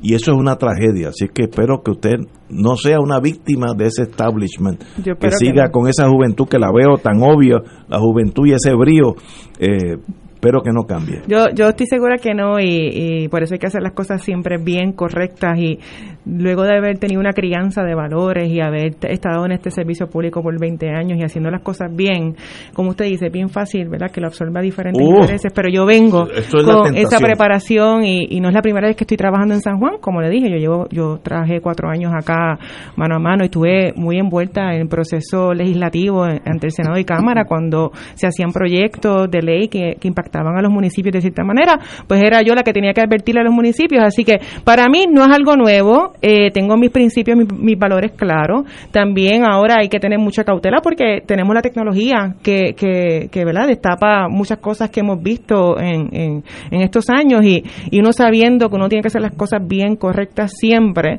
uno tiene que también tener presente y no desviarse de ese camino. El, el camino es servicio al país, el, el camino es estar con la gente, el camino es querer legislar para que nuestra sociedad y nuestro, nuestras comunidades evolucionen. Así que ese es mi norte, me lo repito todos los días, soy creyente de Dios y digo, tú me encomiendas en este camino y yo espero que tú seas el que siempre me guíe y con la voluntad, la buena voluntad que tengo de corazón de servir, pues por, por eso lo repito, que, que, no, no voy a ser una víctima. Espero que así sea. Y, lo- en mi mejor de los deseos, doctor Gracias. Muriente. Se ha indicado acá que el distrito de Guayama comprende 15 municipios. 15 municipios, correcto. Tengo 15 costa y tengo montaña y tengo de 15 todo. 15 municipios representa casi una quinta parte del total de los municipios del país. Correcto. Además de esa diversidad a la que ustedes han Ujú. hecho referencia. Tiene la, la cordillera, parte de la cordillera y costa. Hay costa, Eh, La, la pregunta sería eh, dos, dos, dos preguntas. Una, ¿cuáles serían que tú hayas descubierto ¿no? en tu trabajo como candidata y, de- y además como funcionaria pública? lo que serían las necesidades más importantes de la región, de un lado, y de otro lado, cuál tú sientes que sería el potencial mayor de la región eh, para el desarrollo económico del país. Porque es una zona que además... Es bien heterogénea, bien heterogénea. Ellos, tienen ahí agricultura de montaña, agricultura de llano, en el norte y el sur. En el norte correcto. es el eh, mejor distrito que hay, por su variedad. ¿Cuáles serían, las necesidades mayores pues ¿Y cuáles serían el potencial mayor de la región? Todos los días uno cuando camina por todo el distrito, porque como repetimos, tiene una gran diversidad de necesidades, pero todos los días uno lo camina y yo lo estoy caminando todos los días, veo mucha adulto mayor solo. Hay que buscar la manera de cómo traemos ese adulto mayor solo a incorporarlo nuevamente a, lo que es la población, que no, que necesita un desarrollo económico, no hay duda de eso, pero cada pueblo tiene su peculiaridad. Por ejemplo, en Barranquitas tú puedes desarrollar eh, grandes oportunidades de agricultura. Ahora mismo no se está haciendo nada, pero para eso tú necesitas atender diferentes cosas. También he visto que hay que atender los servicios esenciales. En la montaña hay un craso problema de agua y, teniendo, reconociendo que esas necesidades que hay que atender, servicios esenciales, esa es una de las prioridades que tenemos que atender desde la legislatura. Yo no vengo a usurpar la, la, la, actividad de un alcalde, la función del alcalde. Eso ciertamente el alcalde está ahí, es el que recoge, pero yo vengo a legislar para provocar que esa población mayor que se ve en la montaña montaña que se ve a través de todo el distrito, con esos servicios esenciales que hay que atender, que se unan esfuerzos para hacer proyectos diferentes que estimulen el desarrollo económico y que inserten esa variedad de generaciones a, ese desarrollo que necesita todo el distrito. Lo mismo puede pasar con los pescadores. Los pescadores tenemos a Salinas, que es un, es un gran comercio de pescadores. Pues ahí hay gente de diferentes generaciones. Pues es adulto mayor, ¿por qué no traemos a la juventud a que aprenda ese adulto mayor y que pueda provocar un desarrollo económico en las costas de nuestro distrito. ¿Por qué no? Es parte de nuestra cultura, es parte de nuestra historia. Así que retomando la pregunta, pues lo que yo he visto es desarrollo económico, insertar las diferentes generaciones en esta cuestión de, desarrollo, desarrollar nuestro país. Tenemos un talento increíble en todo el distrito de Guayama. En mi caso, yo siempre voy a abogar por el distrito de Guayama y, pienso que esa es una de mis prioridades, cómo desarrollamos la economía, cómo le damos participación efectiva y eficiente a los adultos mayores, cómo podemos desarrollar la agricultura y el turismo es otra cosa que en la montaña eso es espectacular. Como dice el licenciado Nadal Power, tenemos una diversidad tenemos la cordillera, tenemos la costa y tenemos que buscar la forma de traerle vida a nuestro distrito. Son 15 municipios, 15, municipios. Que son excelentísimos todos y, bellos. Y algo que menciona la, candidata, pues, eh, eh, yo digo yo, espero que futura senadora como popular, eh, Gretchen Howe, es el, ese tema de los adultos de los adultos mayores a mí siempre me ha impactado mucho porque cuando desde que yo empecé en la política me di cuenta que caminando, esto es en San Juan, en el campo es peor. Eh, yo iba por, y Tato aquí tiene mucho que decir porque esto es un programa de planificación urbana, en parte. Yo iba por urbanizaciones, las urbanizaciones viejas de San Juan, por Río Piedra, y yo veía muchas personas bien mayores en sus casas que llevaban ahí 50 años en esa casa, pero una vez ya no tienen capacidad de guiar un carro, de manejar, de repente se, se convierten en prisioneros de su casa y dependen de que un familiar o alguien del gobierno los busque para ir a, sus citas médicas, a ir a la farmacia, eh, al supermercado. Se quedan ahí porque no pueden salir. Entonces, como están lejos de todo, en una urbanización que no tienen una farmacia cerca, nada, pues se convierten en prisioneros. Y eso me, me angustiaba tanto y todavía me angustia. Y, tú, estás mencionando eso. Pasa mucho. Yo vengo, de un, yo vengo de un municipio de que el municipio que allí tiene un plan estratégico, un plan estratégico que desarrolla la ciudad por 30 años. Uno de los proyectos medulares es el sistema de transporte colectivo, porque una ciudad se desarrolla cuando tiene movilidad. Eh, el licenciado trae un punto, como yo lo he traído, de que hay gente mayor, ¿verdad?, que mayor porque ya hicieron su vida, que quedan ciertamente desconectados de alguna forma de ese desarrollo económico. Pues eso es un punto que hay que atender en los diferentes municipios. ¿Cómo le creamos movilidad a toda la generación? Porque no, son, no solamente están los adultos mayores, también hay jóvenes que no pueden costear un carro y eh, se ven estancados y no pueden ir a sus diferentes oportunidades de, educación. Pues, personas pues, pues yo pienso, y, y cuando uno ve otros ejemplos, yo he leído ejemplos de Europa, hay un sitio que se llama en España pescueza, donde ¿qué hizo el alcalde? Tenía una población tan y tan decreciente que se quedaron los adultos mayores y él le decía, pero como yo le simplificó la vida de estos adultos mayores, pues él agarró todas sus aceras, le puso pasamanos, le puso rampas, le puso accesibilidad y movilidad a esa generación. Pues creo que el distrito de Guayama tiene una gran variedad de, generación y una de las cosas que uno tiene que tener presente, porque yo tengo también universidades en el distrito, distrito de Guayama, así que no solamente me puedo centrar en el adulto mayor, también me tengo que centrar en los estudiantes, porque mientras más población yo tengo en el distrito, más desarrollo económico se provoca. Así que esas son mis prioridades. Yo, yo tengo esa escuela de que tenemos que tener una planificación, no hay duda que tengamos que tener una planificación. Y también le doy otro ejemplo. Ahora mismo hay un programa de adquirir unas, unas casas, hay unas ayudas que hay con el gobierno. Ellos están diciendo, te doy 5 mil dólares adicionales si te mudas al centro urbano, que hay un problema de, de, de, de escasez de, actividad económica en los centros urbanos. Pues si esa es la tendencia, vamos a replicar esa, tensión, esa tendencia en los 15 pueblos del municipio, del distrito de Guayama, perdóneme. Así que yo estoy muy enfocada, mi, mi planteamiento siempre son servir a, la ciudad, provocar ese desarrollo económico, atender las generaciones y mucho más que eso también, estar a tono con el plan de gobierno de nuestro próximo gobernador. Así que yo estoy jugando para el equipo, como dicen. Compañero. Sí, me gustaría saber eh, su parecer sobre, sobre una realidad que va a estar chocando y confrontándose, eh, no solo en su caso, sino en los que salgan electos el, 3 de noviembre. Eh, nosotros tenemos un gobierno que tiene una Junta de Control Fiscal que está decidiendo los asuntos principales del país. Es decir, los legisladores que entren a la legislatura eh, no van a aprobar el presupuesto.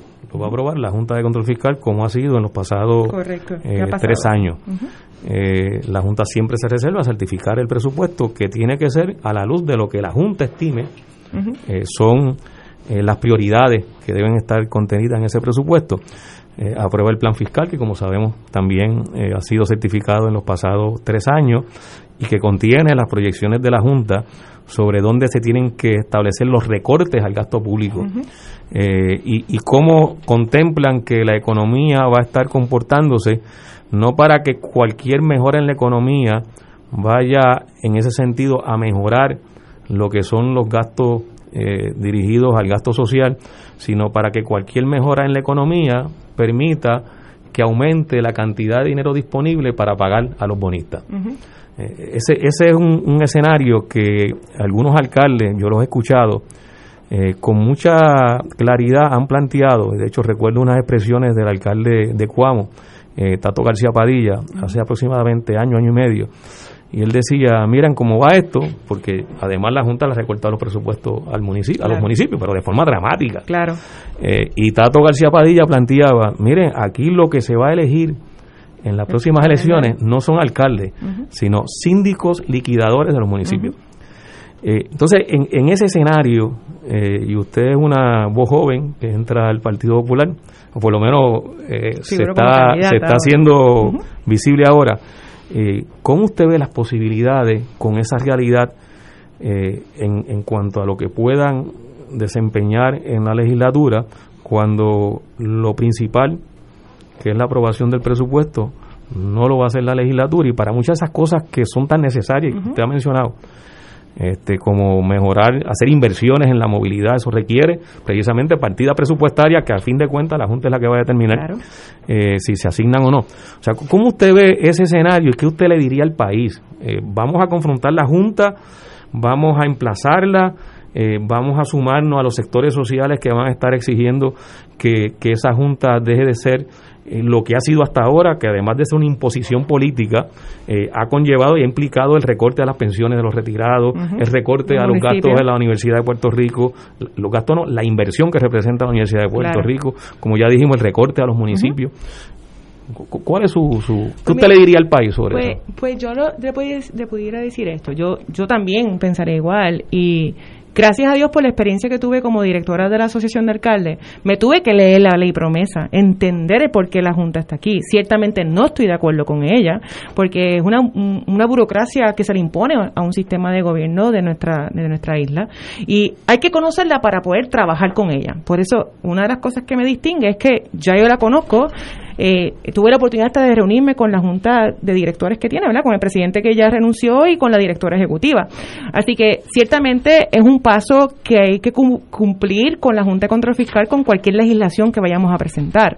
Pero conociéndola, se puede provocar reuniones decirle, mira, las tendencias mundiales a los países más exitosos las conocemos y necesitamos cambiar el rumbo de nuestro país. Pues vamos a presentarte estas alternativas que ya están comprobadas, vamos a buscar el presupuesto que no lacere lo que son el retiro de nuestros puertorriqueños, que no es justo de que nuestros retirados sufran eh, unos recortes a beneficio de unos grandes intereses que todos sabemos cuáles son.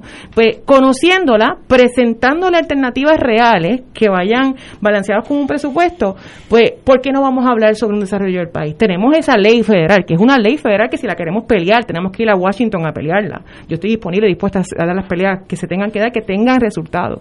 Pero conociéndola, explicándole que ellos también conozcan la particularidad, particularidad de Puerto Rico, porque en mi experiencia cuando nos reuníamos con ellos, ellos no sabían cómo los municipios funcionaban. Pueden saberlo en papel, pero la, pero la realidad no la conocían hasta que un alcalde se le explicaba, hasta que varios alcaldes le explicaban y ahí ellos pudiesen hacer ajustes.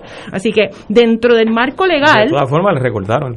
Les recortaron, ciertamente les recortaron. Ciertamente les recortaron y se dieron cuenta después de, de estos recortes y de la pandemia, de los huracanes, que los municipios no se merecían los recortes. Ellos, la misma directora ejecutiva, Natalia Yaresco, dijo, es que los municipios son la primera línea, no lo conocía. Entonces, mi experiencia y mi conocimiento, que así es que trabaja, pues mire, yo no puedo prometer algo que no se puede hacer, pero ciertamente estoy dispuesta y disponible conociendo el andamiaje para negociar.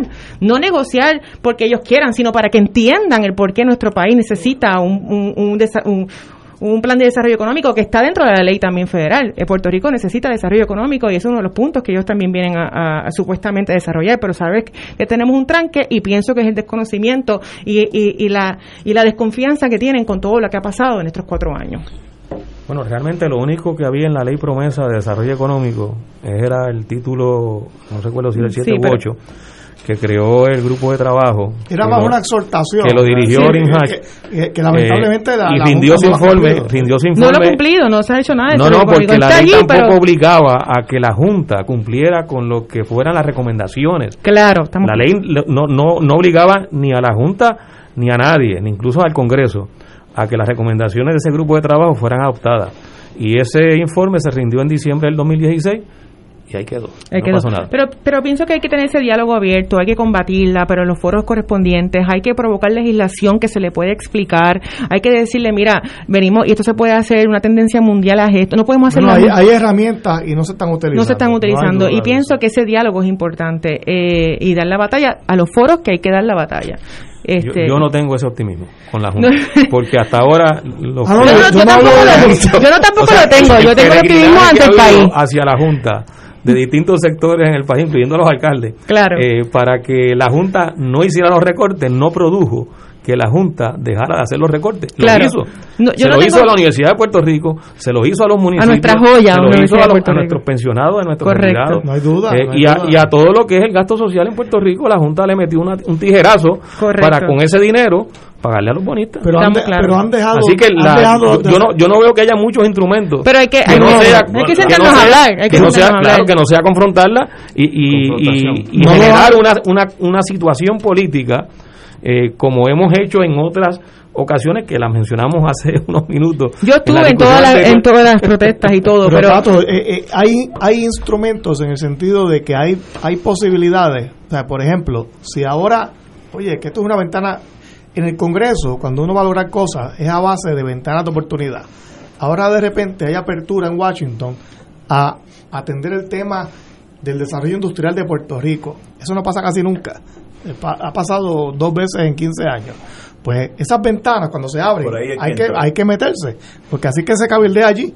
Eh, la Junta, ¿qué ha hecho para ayudar al gobierno de Puerto Rico en esto. Yo no los he visto activos. No es su función. bueno, no, eh, bueno, no, yo creo que sí lo es, porque la ley establece Pero no han hecho que nada. no han hecho nada. Sí, sí, sí. Y pienso que hay que provocar que hagan algo. o, váyanse o vamos a hablar y entiéndame como país porque quieren eh, imponernos algo que es textbook y eso lamentablemente no es así. Pero esta, esta intervención del compañero Rivera Santana eh, de alguna manera es una especie de llamado de atención claro, claro. amistoso, naturalmente, a que una candidatura al Senado, si bien tiene como primera preocupación la región de estos 15 municipios, porque una vez, eh, si tú fueras electa senadora, pues no meramente serías electa, serías senadora del distrito de Guayama, sino de Puerto Rico, del país. Es miembro de un cuerpo. Por eso, de un cuerpo. Y en ese sentido, las responsabilidades de un senador o una senadora trascienden van más allá de su región. Cierto. Y, y sobre todo sobre todo en asuntos que pesan tanto sobre no solo la región, sino todo el país. Y en ese sentido que tú incorpores a tu programa y a tus inquietudes asuntos como este que son tan importantes, acompañados de todos los asuntos relacionados con la región, Excelente. creo que, que es muy importante. O sea, es muy importante porque la responsabilidad inmediata con los 15 municipios de ninguna manera puede hacer que una candidata o incumbente se desentienda para claro, nada la realidad que como esto, ¿no? Y en ese sentido considero que ese punto que se trae de veras es importante al, a la reflexión que se está teniendo esta tarde. Y me alegro que hayan traído porque podemos prometer, prometer y presentar, pero tenemos que tener la realidad, como dice el compañero, de que está la Junta de Control Fiscal ahí. Así que pues, me reitero que conozco la ley, tuve la oportunidad de, interactuar con la Junta mientras fui directora de la asociación y, no le tenemos miedo.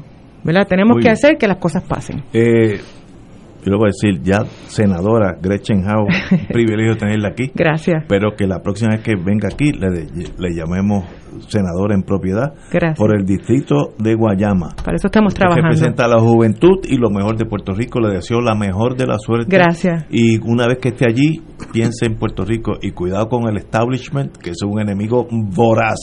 Ya. Muy peligroso. Anotado. Le deseo lo mejor. Gracias, gracias por la invitación y gracias por estar aquí. Vamos a una pausa, amigos. Fuego Cruzado está contigo en todo Puerto Rico.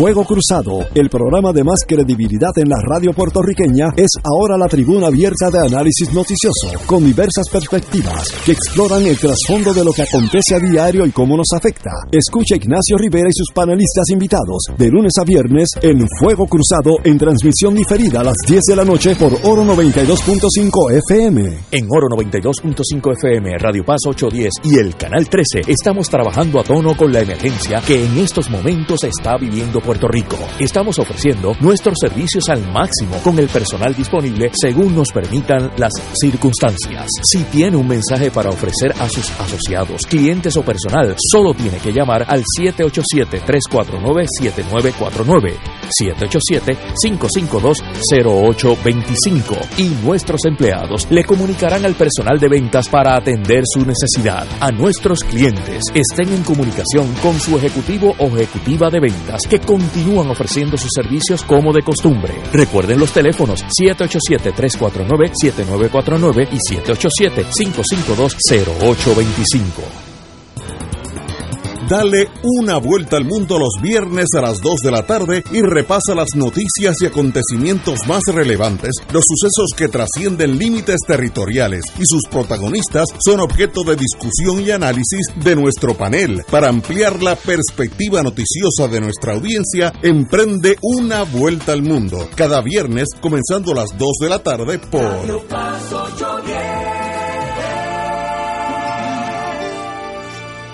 Saludos familia de Radio Paz, mi nombre es Jafet Marrero. Y yo soy Eric Rosario. Ahora puedes escucharnos todos los sábados a la 1 pm en Podcalizando. La conversación que no tuviste después de misa. Un programa para toda la familia. Búscanos en las redes sociales como Influenzando. Y recuerda.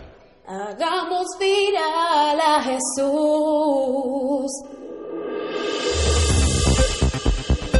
Y ahora continúa Fuego Cruzado.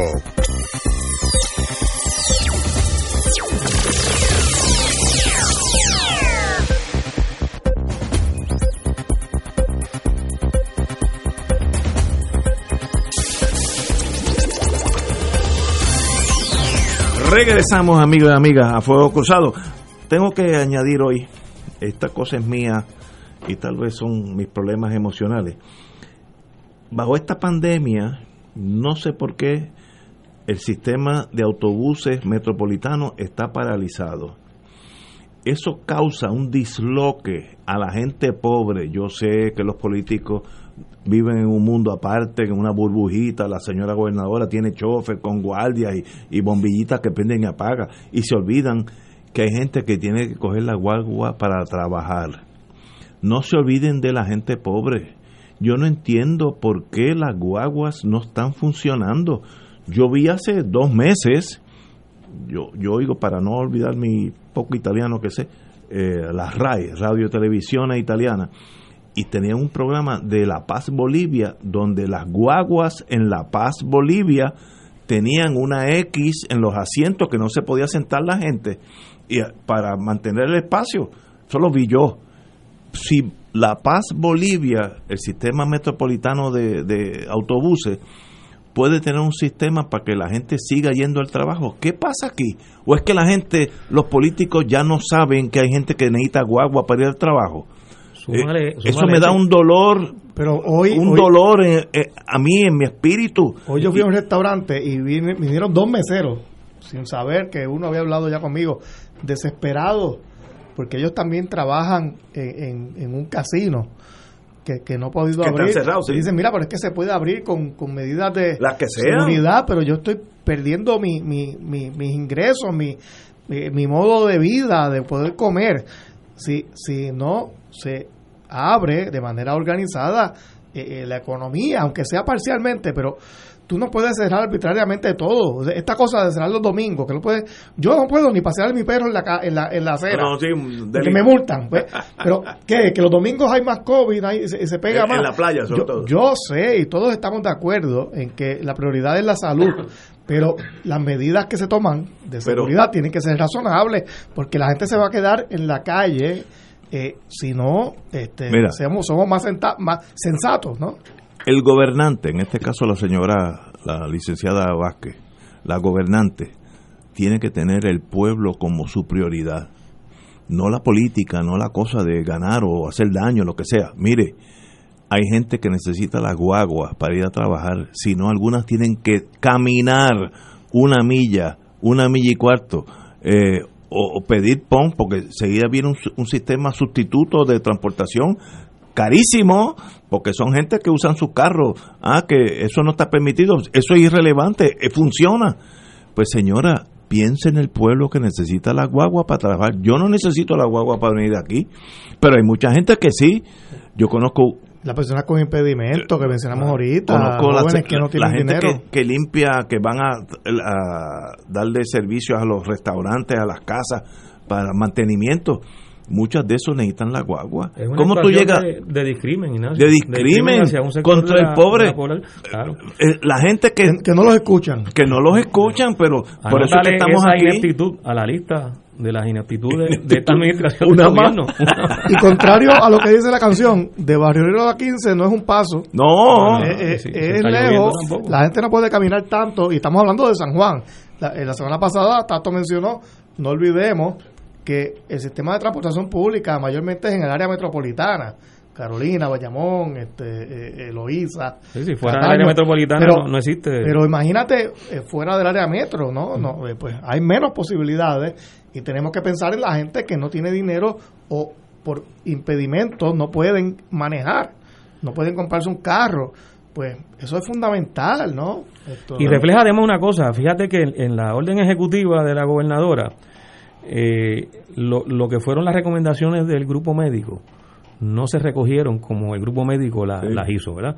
Y entonces lo que quedó como resultado de las decisiones en cuanto a apertura fue lo que logró cada sector económico con su pulseo y con su presión. Así que, que es una decisión, o sea, la gobernadora actuó favoreciendo a unos sectores económicos nada más por su capacidad económica y por su capacidad política, porque esa capacidad económica se, Sí. se traduce en capacidad y presión política, en perjuicio de sectores sociales como los que necesitan la transportación colectiva, en el caso del área metropolitana, que quedaron totalmente desamparados. Que están totalmente están desamparados. yo, yo Totalmente. Creo que, yo creo que la gobernadora, hay un dicho bien, pues, eh, es jocoso y, y tal vez esto es serio, pero eh, se dice que un camello no es otra cosa que un caballo diseñado por un comité.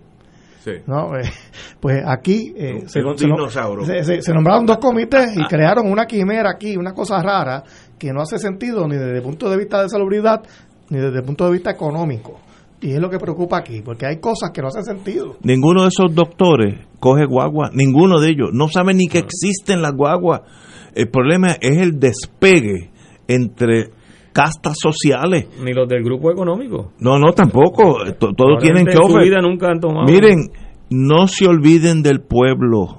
El pueblo es el de abajo. Fonalledas no necesita guagua. Y estoy hablando de un amigo mío, me gradué de leyes con él, no en el sentido negativo. Le, gustaría que hubieran guagua para que lleguen. Para que lleguen para que compren. Pero me sorprende la torpeza de esta gobernadora en torno a las guaguas lo otro lo ha hecho muy bien, no estoy criticándola. Pero señora, no se olvide los de abajo. Yo no sé por qué ella se ha despegado tanto que ella piensa que es una reina.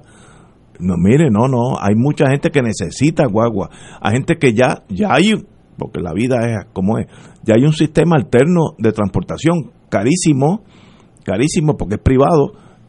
Olvídate de la comisión esta de, de, de, transportar. Esto, eso no existe, es yo, Chencho, le, doy, te doy transportación a Guainabo, donde tú vas a limpiar una, una, un restaurante, me pagas cinco pesos. Si no, no llega. Eso ya existe. Me consta porque me consta, no, no estoy hablando. Eso, es un, un, Uber de la calle. Un Uber, este, sin Uber. Este, pues, miren, no se olviden de los de abajo. Pero los de abajo, pues, tienen tal vez un chance este de, de noviembre si es que es el 3. Bueno, y, el 3 o el 13. Y, no, y, no, y, no, nos olvidemos del problema, y lo hemos hablado, eh, también educativo. O sea, eh, un, un, estudiante, yo sé que ahora está la, la educación remota, que aquí en Puerto Rico no funciona porque la mitad de la población no tiene buen acceso al Internet. Así que esto es una falacia, eso de que vamos a educarnos. Sí, eh, por, eso es embuste. Eso, la, mitad de los estudiantes en Puerto Rico no tienen acceso a eso. Estoy de acuerdo. Y, y, y muchos tienen que todavía eh, intentar buscar transportación para moverse y llegar a un lugar donde puedan aprender un oficio, etcétera. Pues esos muchachos, que son mayormente jóvenes, por eso digo muchachos, tampoco a lo mejor tienen la posibilidad de llegar. Oye, cuando yo era universitario, yo estuve un año y medio, dos años, viendo la universidad a, al centro de Río Piedra de, la, de la UPR en Guagua, porque existía el Metrobús. Y yo caminaba de mi casa a la parada 18, frente a la escuela Labra, y de ahí cogía la guagua hasta el recinto de Río Piedra. Si, sin ese sistema yo no hubiese podido estudiar esos años y medio. Pues, pues eso pasa ahora. yo, me identifico porque es que eso pasa. Pues, tienen la gobernadora que reexaminar el uso de los del metro, como dicen en Sudamérica, de las guaguas de la autoridad, porque eso no ayuda al de arriba, ayuda muchísimo al de abajo. Y usted está ahí para ayudar a los de abajo. Los de arriba no la necesitan usted, los de abajo sí. Y, y, me duele mucho eso, porque como, como yo estoy tan pegado a esa gente, me rompe el corazón y es algo que, que no tiene explicación, porque si fuera un peligro médico, no. Pero si en Bolivia lo están haciendo con las medidas en todas cautelares. Pero fíjate que lo, que tú planteas, Ignacio, y, este tema que lo conversamos también la semana pasada, eh, lleva a uno a preguntarle, ¿y por qué tanta ineptitud? Yo no sé. O sea, no funciona la Autoridad de Transporte Integrado, eso que se llama ATI, donde supone que está la AMA, está el tren urbano y, las lanchas. Pero, pero, eh, el tren, el tren, que el chofer va encapsulado aparte, que no tiene riesgo de contagio pues tú estableces una silla, ahí no hay riesgo de nada. Le pones una X como, bien, como bien Bolivia. se maneja desde un centro de cómputo, que, es automático para colmo. prácticamente automático. Pero no funciona eh, la transportación colectiva, que donde único existe es en el área metropolitana de San Juan. ¿Qué está funcionando, Ignacio, en este gobierno? No funciona el Departamento de Salud. No yo, funciona no, yo te puedo decir. El Departamento del Trabajo. La, la, doctora esta. Educación. no, que, no, la doctora de, de ciencia forense. Esa es la única. Es un instituto. Ese es el instituto, es el único que está funcionando, esa señora. Y tuvo los pantalones de exigir. Y, tuvo que, editar y exigir que la sacaran de, de, la nuevamente. Ese departamento tampoco Eso es lo único que está funcionando. Un, un desastre. El Departamento de Recursos Naturales y Ambientales no funciona. De hecho, a lo que se ha dedicado en esta semana, pues la información que ha salido, es atornillar empleados. Eso es un desastre. Ah, porque no, ahora estamos en los meses de atornillamiento. El Departamento de Desarrollo Económico y Comercio no funciona. La Junta de Planificación no funciona. La Junta de Calidad Ambiental, que está dentro ahora de, la sombrilla de recursos naturales, no funciona. ¿Qué funciona? Esta mañana yo escuché eh, Ciencia eh, viendo uno viendo uno de los noticieros que hay al amanecer, ¿no? Eh, casi estoy haciendo un anuncio, pero estaban entrevistando a las 7 de la mañana a la directora de la compañía de turismo, que sabe que a turismo lo quieren meter ahora como un como una oficina dentro de desarrollo económico. Ay, Dios mío, que no. ¿Verdad? Y ella está diciendo, ella, que es parte del gabinete, ¿no? Digo, todavía, la gobernadora no ha firmado esa ley, le está suplicando a la gobernadora, no firme eso. Ella, parte del gobierno, actualmente le dice a la gobernadora, a su jefa, no firme esa ley porque turismo necesita ser autosuficiente. Porque eh, los ingresos que llegan a la compañía de turismo por, a base de los alquileres de las habitaciones, el arbitrio eso, se usa, para, eso se usa para, para reinvertirse en el turismo, en promoción, en arreglar cosas. Recuerda que turismo, por ejemplo, maneja lugares como la, la, ventana al mar de condado, tienen ya de hecho la, la, promoción se la pasaron al DMO y, eso ya no lo hacer la compañía de turismo. y, y, y también causa preocupación porque que tampoco funciona, el DMO tampoco está funcionando. Y entonces ella está diciendo, miren, no hagan Ciencia forense. No hagan esto, porque si ustedes desmantelan la compañía de turismo, pues aquí, ¿qué vamos a hacer entonces? Eso es el 8% de nuestra economía.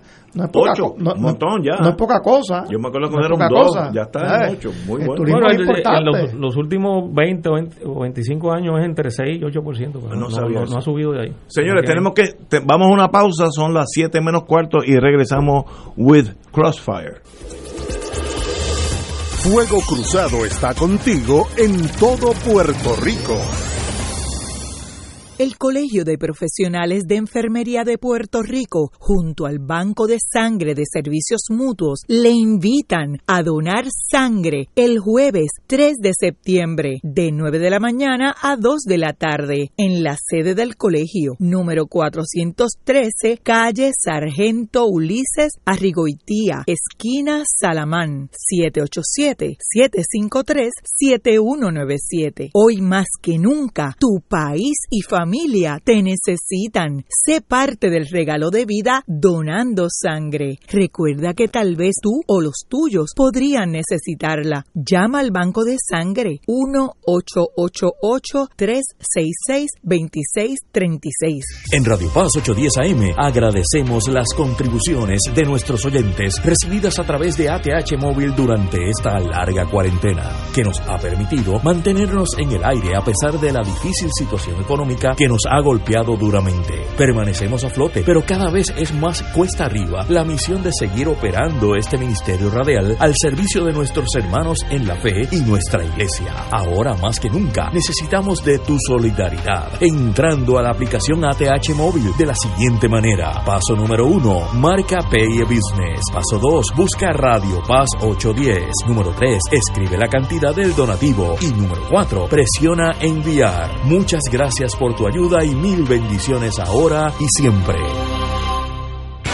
Buenos días familia. Es la casa a la que siempre puedes llegar sin invitación. A las 10 de la mañana, Judith Felicia es tu anfitriona para conversar sobre medicina, psiquiatría de niños y adolescentes, artes, derecho, valores y fe. Todos los días por Radio Paz 810 AM. Buenos días familia. Donde una conversación parece demasiado corta. Buenos días familia. De lunes a viernes por Radio Paz 810 AM. Y ahora continúa Fuego Cruzado.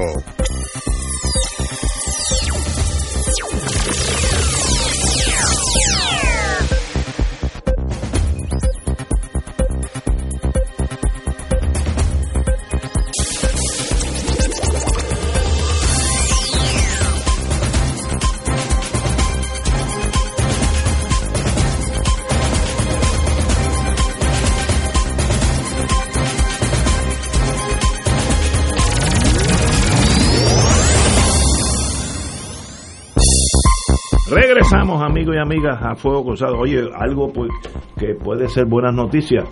Asesor del presidente Trump reafirma que Puerto Rico retomará el cetro farmacéutico.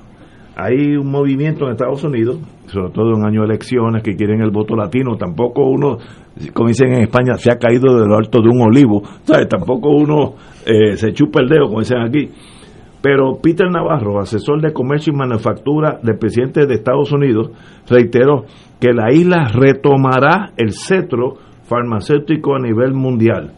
Eh, eso, en, aunque estamos hablando dentro del marco político, eh, una de mis hijas, pues, trabaja para una farmacéutica internacional. Cuando vino el problema de, de China con la pandemia, ella fue la primera que me dijo, que el 40% de la materia prima para todos los fármacos de esa, esa cadena internacional, que es AstraZeneca, una compañía inglesa, 40% se hacía en China. Entonces, cuando se trancó China, hubo una crisis que por poco AstraZeneca eh, cierra, porque no.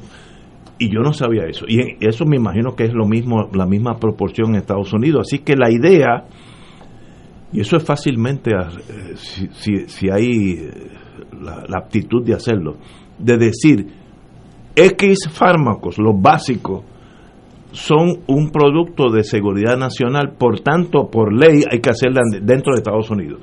porque en Puerto Rico se hacen los uniformes, las botas militares? No es que sean más baratas, porque en Bangladesh se harían 10 veces menos, costaría 10 veces menos, pero tienen que hacerse en territorio americano. Y eso sería una bonanza para nuestra eh, nuestro mundo fármaco, porque vendrían literalmente miles de empleos. Esto es política y luego que Trump gane o pierda se olvida, es posible también porque los políticos son así. Pero no es una mala idea.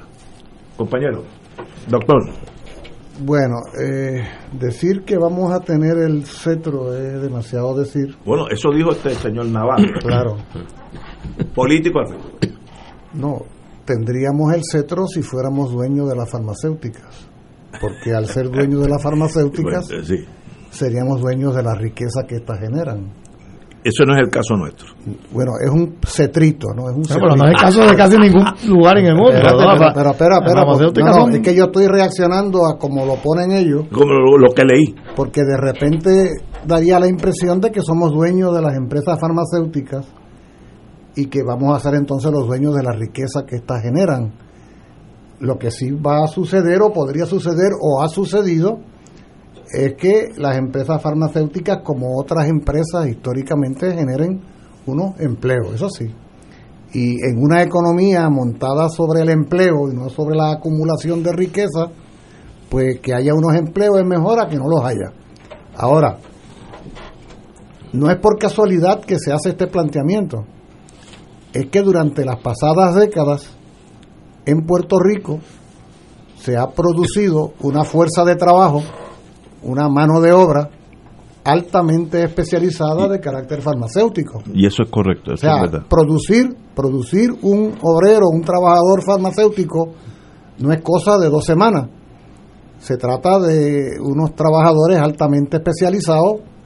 No es casualidad que las condiciones de trabajo promedio de un trabajador farmacéutico son relativamente altas en relación a otros sectores de la economía, por ejemplo, y es porque hay unos niveles de especialización, de formación y de destreza eh, muy altos, muy cualificados. Por lo tanto, Estados Unidos, el capital estadounidense farmacéutico, o sea, las empresas capitalistas estadounidenses, tienen en Puerto Rico eh, un caudal de recursos un caudal de recursos que empieza por una fuerza de trabajo cualificada. Y hago un paréntesis a lo que y, tú dices. Y unas empresas ya establecidas en distintas partes del país. Uh. Hay una infraestructura y hay una fuerza de trabajo preparada para ese tipo de, y un paréntesis Julio sin sin porque no quiero interrumpirte pero es que quiero añadir quiero añadir que en Puerto Rico como hay ya un, un conglomerado ¿no? de industria farmacéutica la agencia federal de, de de Medicamentos y Alimentos, la, el FDA, eh, tiene ya aquí un centro de operaciones que lo hay en muy pocos lugares del mundo. En México tienen una operación, en China tienen otro, que se dedica a la inspección continua de estos lugares y automáticamente lo que se produce llega a Estados Unidos sin mayores inspecciones, sin, Sí, sí, sin ya. detenerse en, en ningún tipo de, de proceso administrativo y eso también ayuda, porque ya el FDA está aquí establecido, de hecho las oficinas son en Puerta de Tierra y ellos, eh, eh, eso ayuda a que las farmacéuticas se establezcan aquí también, no solamente porque estamos dentro de la zona aduanera americana de, los Estados Unidos, dijo hasta- eh, no, quiero decir americana porque como dice Tato es verdad América es de Alaska Tierra de Fuego. Estamos dentro de la zona aduanera de los Estados Unidos y el FDA además está aquí inspeccionando. Eso ayuda facilita que eh, se establece se, se establezcan en Puerto Rico además de que pueden tener un trato tributario contributivo distinto versus si, se establecen en, un estado Yo, yo sobre eso, varios comentarios. La, la única forma en que eso pudiera eh, lograrse, o sea, se pudiera dar que, que haya una eh, inversión de industrias farmacéuticas en Puerto Rico, un, un traslado de, de algunas de sus operaciones, eh, pienso que sería más por lo que sugiere Ignacio, de que sea una ley donde esa producción se reconozca como una producción de seguridad nacional. Y se acabó. Como menciona que es la referencia que hace de, lo- de los, Los uniformes, uniformes, las botas. que se hacen aquí. Entonces, Bueno, de hecho, es, se- se hacen, y de hecho, son los empleados que reciben el salario más bajo. Lo de la, la fábrica de, de, uniformes y de botas. Ah, no sabía Eh, eh, eso. sí, sí, sí, son salarios bajísimos, el mínimo, es el salario mínimo. Lo, lo que reciben esos empleados y empleadas y en condiciones eh, difíciles que, que pudiéramos conversar en otro programa, porque tuve la oportunidad de estudiar ese eh, esa, esas fábricas eh, establecidas principalmente en el centro hacia el oeste de, Puerto Rico. Eh, pero sobre la- lo de la industria farmacéutica, eh, si no es por esa vía, es muy difícil porque esa, esas empresas están establecidas en China, en, en Singapur, En el mundo eh, en entero, el mundo, en el mundo eh, entero. por unas condiciones que le es muy favorable eh, para que se establezcan ahí.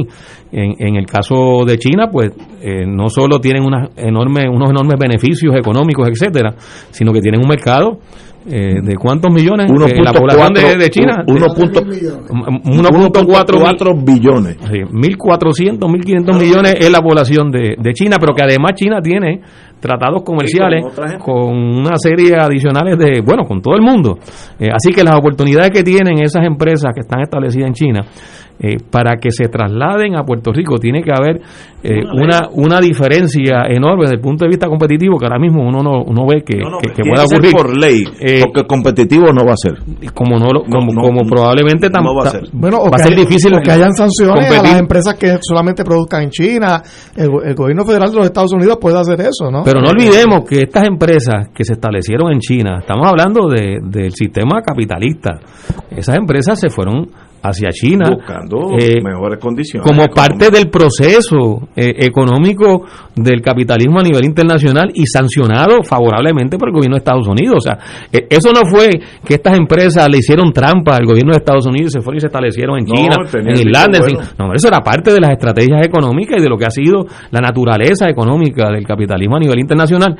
Por lo que eh, ese tipo de, de afirmación que hace este asesor de, de Trump, eh, pues uno lo tiene que tomar con pinza, que no sea que, que- que responda más A la a- política. al, al clima electoral en Estados Unidos que a que en realidad vaya a ocurrir. Y lo otro, que con esto cierro mi comentario, eh, la experiencia que hemos tenido en el pasado, también en el presente, es que esas industrias operan como un enclave y no se vinculan con el resto de la economía. Para que esas empresas realmente tengan un impacto económico, sobre todo las farmacéuticas que tienen un alto componente tecnológico y generan muy pocos empleos. Eh, las farmacéuticas establecieron en Puerto Rico en la década del 90, esas generaban más empleo y en la década del 80. Ya más empleo porque la tecnología no había avanzado como hoy ha avanzado. Así que muchas de estas empresas eh, tienen unos procesos muy sofisticados tecnológicamente, por lo cual la, la, la empleomanía o la generación de empleo es muy baja. Por tanto, su impacto económico real en Puerto Rico eh, es, es, es factible o es, o es favorable si se logra esa conexión con el resto de la economía, que hasta ahora eso no se ha logrado. Ese fue el gran error en tiempos de la 936, Tato. que Y, no- que no- y en tiempos que no y, se y actualmente eso. y lo sigue Y siendo todavía, ahora, sí. lo sigue siendo ahora Compañero. Sí, pero unido a eso que tú estás planteando y que ustedes están planteando, hay un hecho que no puede pasar inadvertido. La crisis económica que enfrenta Puerto Rico desde hace ya mucho tiempo tiene que ver directamente con un modelo establecido en este país a finales de los años 40 en el marco de la operación Manos a la Obra, que es un modelo montado en la inversión de capitales. Y cuando Puerto Rico era atractivo al capital, llegaron e invirtieron. Por más o menos un cuarto de siglo hubo una elevación en las condiciones de vida del país en el plano económico en relación al periodo de la monoproducción azucarera. Pero cuando Puerto Rico dejó de ser atractivo, sobre todo a partir de la década del 70, comenzó la debacle de ese modelo, que es el modelo donde nosotros somos cada vez menos dueños de la inversión de capitales. En ese sentido, esta idea sería una especie de vuelta a la inversión de capitales sin que haya en el horizonte ninguna propuesta de un modelo económico alternativo del cual nosotros seamos más dueños que lo que hemos sido hasta ahora. Por lo tanto, no es de ninguna manera alentador en el mediano o largo plazo pensar en que llegue una empresa cuando no estamos seguros si de aquí a cinco años se va a ir cuando aparezca un país más atractivo, como ha sucedido durante... O sea, ha colapsado el modelo de operación manos a la obra, ha colapsado el modelo de inversión de capitales, por lo tanto, inversión de capitales por sí solo no puede ser la alternativa a la economía del país. que tenemos que irnos. Lo que tú decías de la General Electric y cuántas otras empresas. Sería interesantísimo un día, con tiempo y con espacio, reunirnos aquí como amigos que somos todos y examinar la viabilidad de Puerto Rico como si fuera una república o soberano, lo que, lo que ustedes quieran. ¿Qué economía funcionaría? Porque hasta ahora el pueblo de Puerto Rico, tal vez por designo de los partidos gobernantes, asumen que si uno se mueve a la independencia es un salto al vacío sin paracaídas y casi nadie quiere hacer eso pero sería bueno para este programa, yo no estoy diciendo que estoy a favor ni en contra, examinar si Puerto Rico fuera como Jamaica ahora, totalmente soberano, ¿cómo funcionaríamos? Vamos a hablar de bueno, sobre todo porque no estamos en el vacío, la colonia ha implicado que estemos en el salto al vacío. Yo, yo, discrepo, yo discrepo que en los años 70 se paralizó. Pues Puerto Rico en los 80, del 85 al 90, la economía creció más rápido que la de los Estados Unidos, con la 936. o sea, se logró, pero hay que, de, nuevo, querer el poder. Yo estoy en Puerto Rico. el periodo de mayor crecimiento de la economía de Puerto Rico no fue bajo las 936, curiosamente. Fue en los 60, antes de los Fue entre 50 y 60. Pero esa propuesta que tú haces. Ah, Vamos, eso esa, sería. Esa propuesta que tú haces. en los 70. Espérate. Esa propuesta que tú haces tiene el valor inicial de que reconocemos eso como posibilidad. Como no, sí, sí, sí. Porque yo, yo no tengo problema con hablar todo. lo que se ha pretendido, lo que se ha pretendido imponer en este país El miedo, sobre eso es, esas cosas no se discuten porque eso no es posible. ¿Y, que, y si fueran posibles, y si fuera posible. Pues es posible. Pero para ser posible tenemos que tener cuáles son las el margen de más allá del himno y la bandera eh, materialmente una economía cómo vamos a funcionar y ese programa yo estoy tocando a varios amigos independentistas que estamos un día aquí todos de la mejor buena fe tú tienes algunos panelistas no y, el doctor Catalá que sabe de eso pero ¿Qué perdemos? no tienen que ser independentistas. No, no, puede. ¿Qué perdemos con oír las alternativas? Eso, al contrario, ganamos al otro día somos, sabemos más. En todo caso, la única que no ha fracasado ha sido esa. Bueno. Económica, la independencia. No diga eso que me da cosa. A esta hora, a esta hora. ¿Eh? precisamente, precisamente. Por ahí hay gente que dice que nos haríamos sin ella. Eso es un, al otro extremo. Señores. Oye, ¿qué, no, ¿qué nos hemos hecho con ella? ¿Qué nos hemos hecho Hasta mañana, amigos.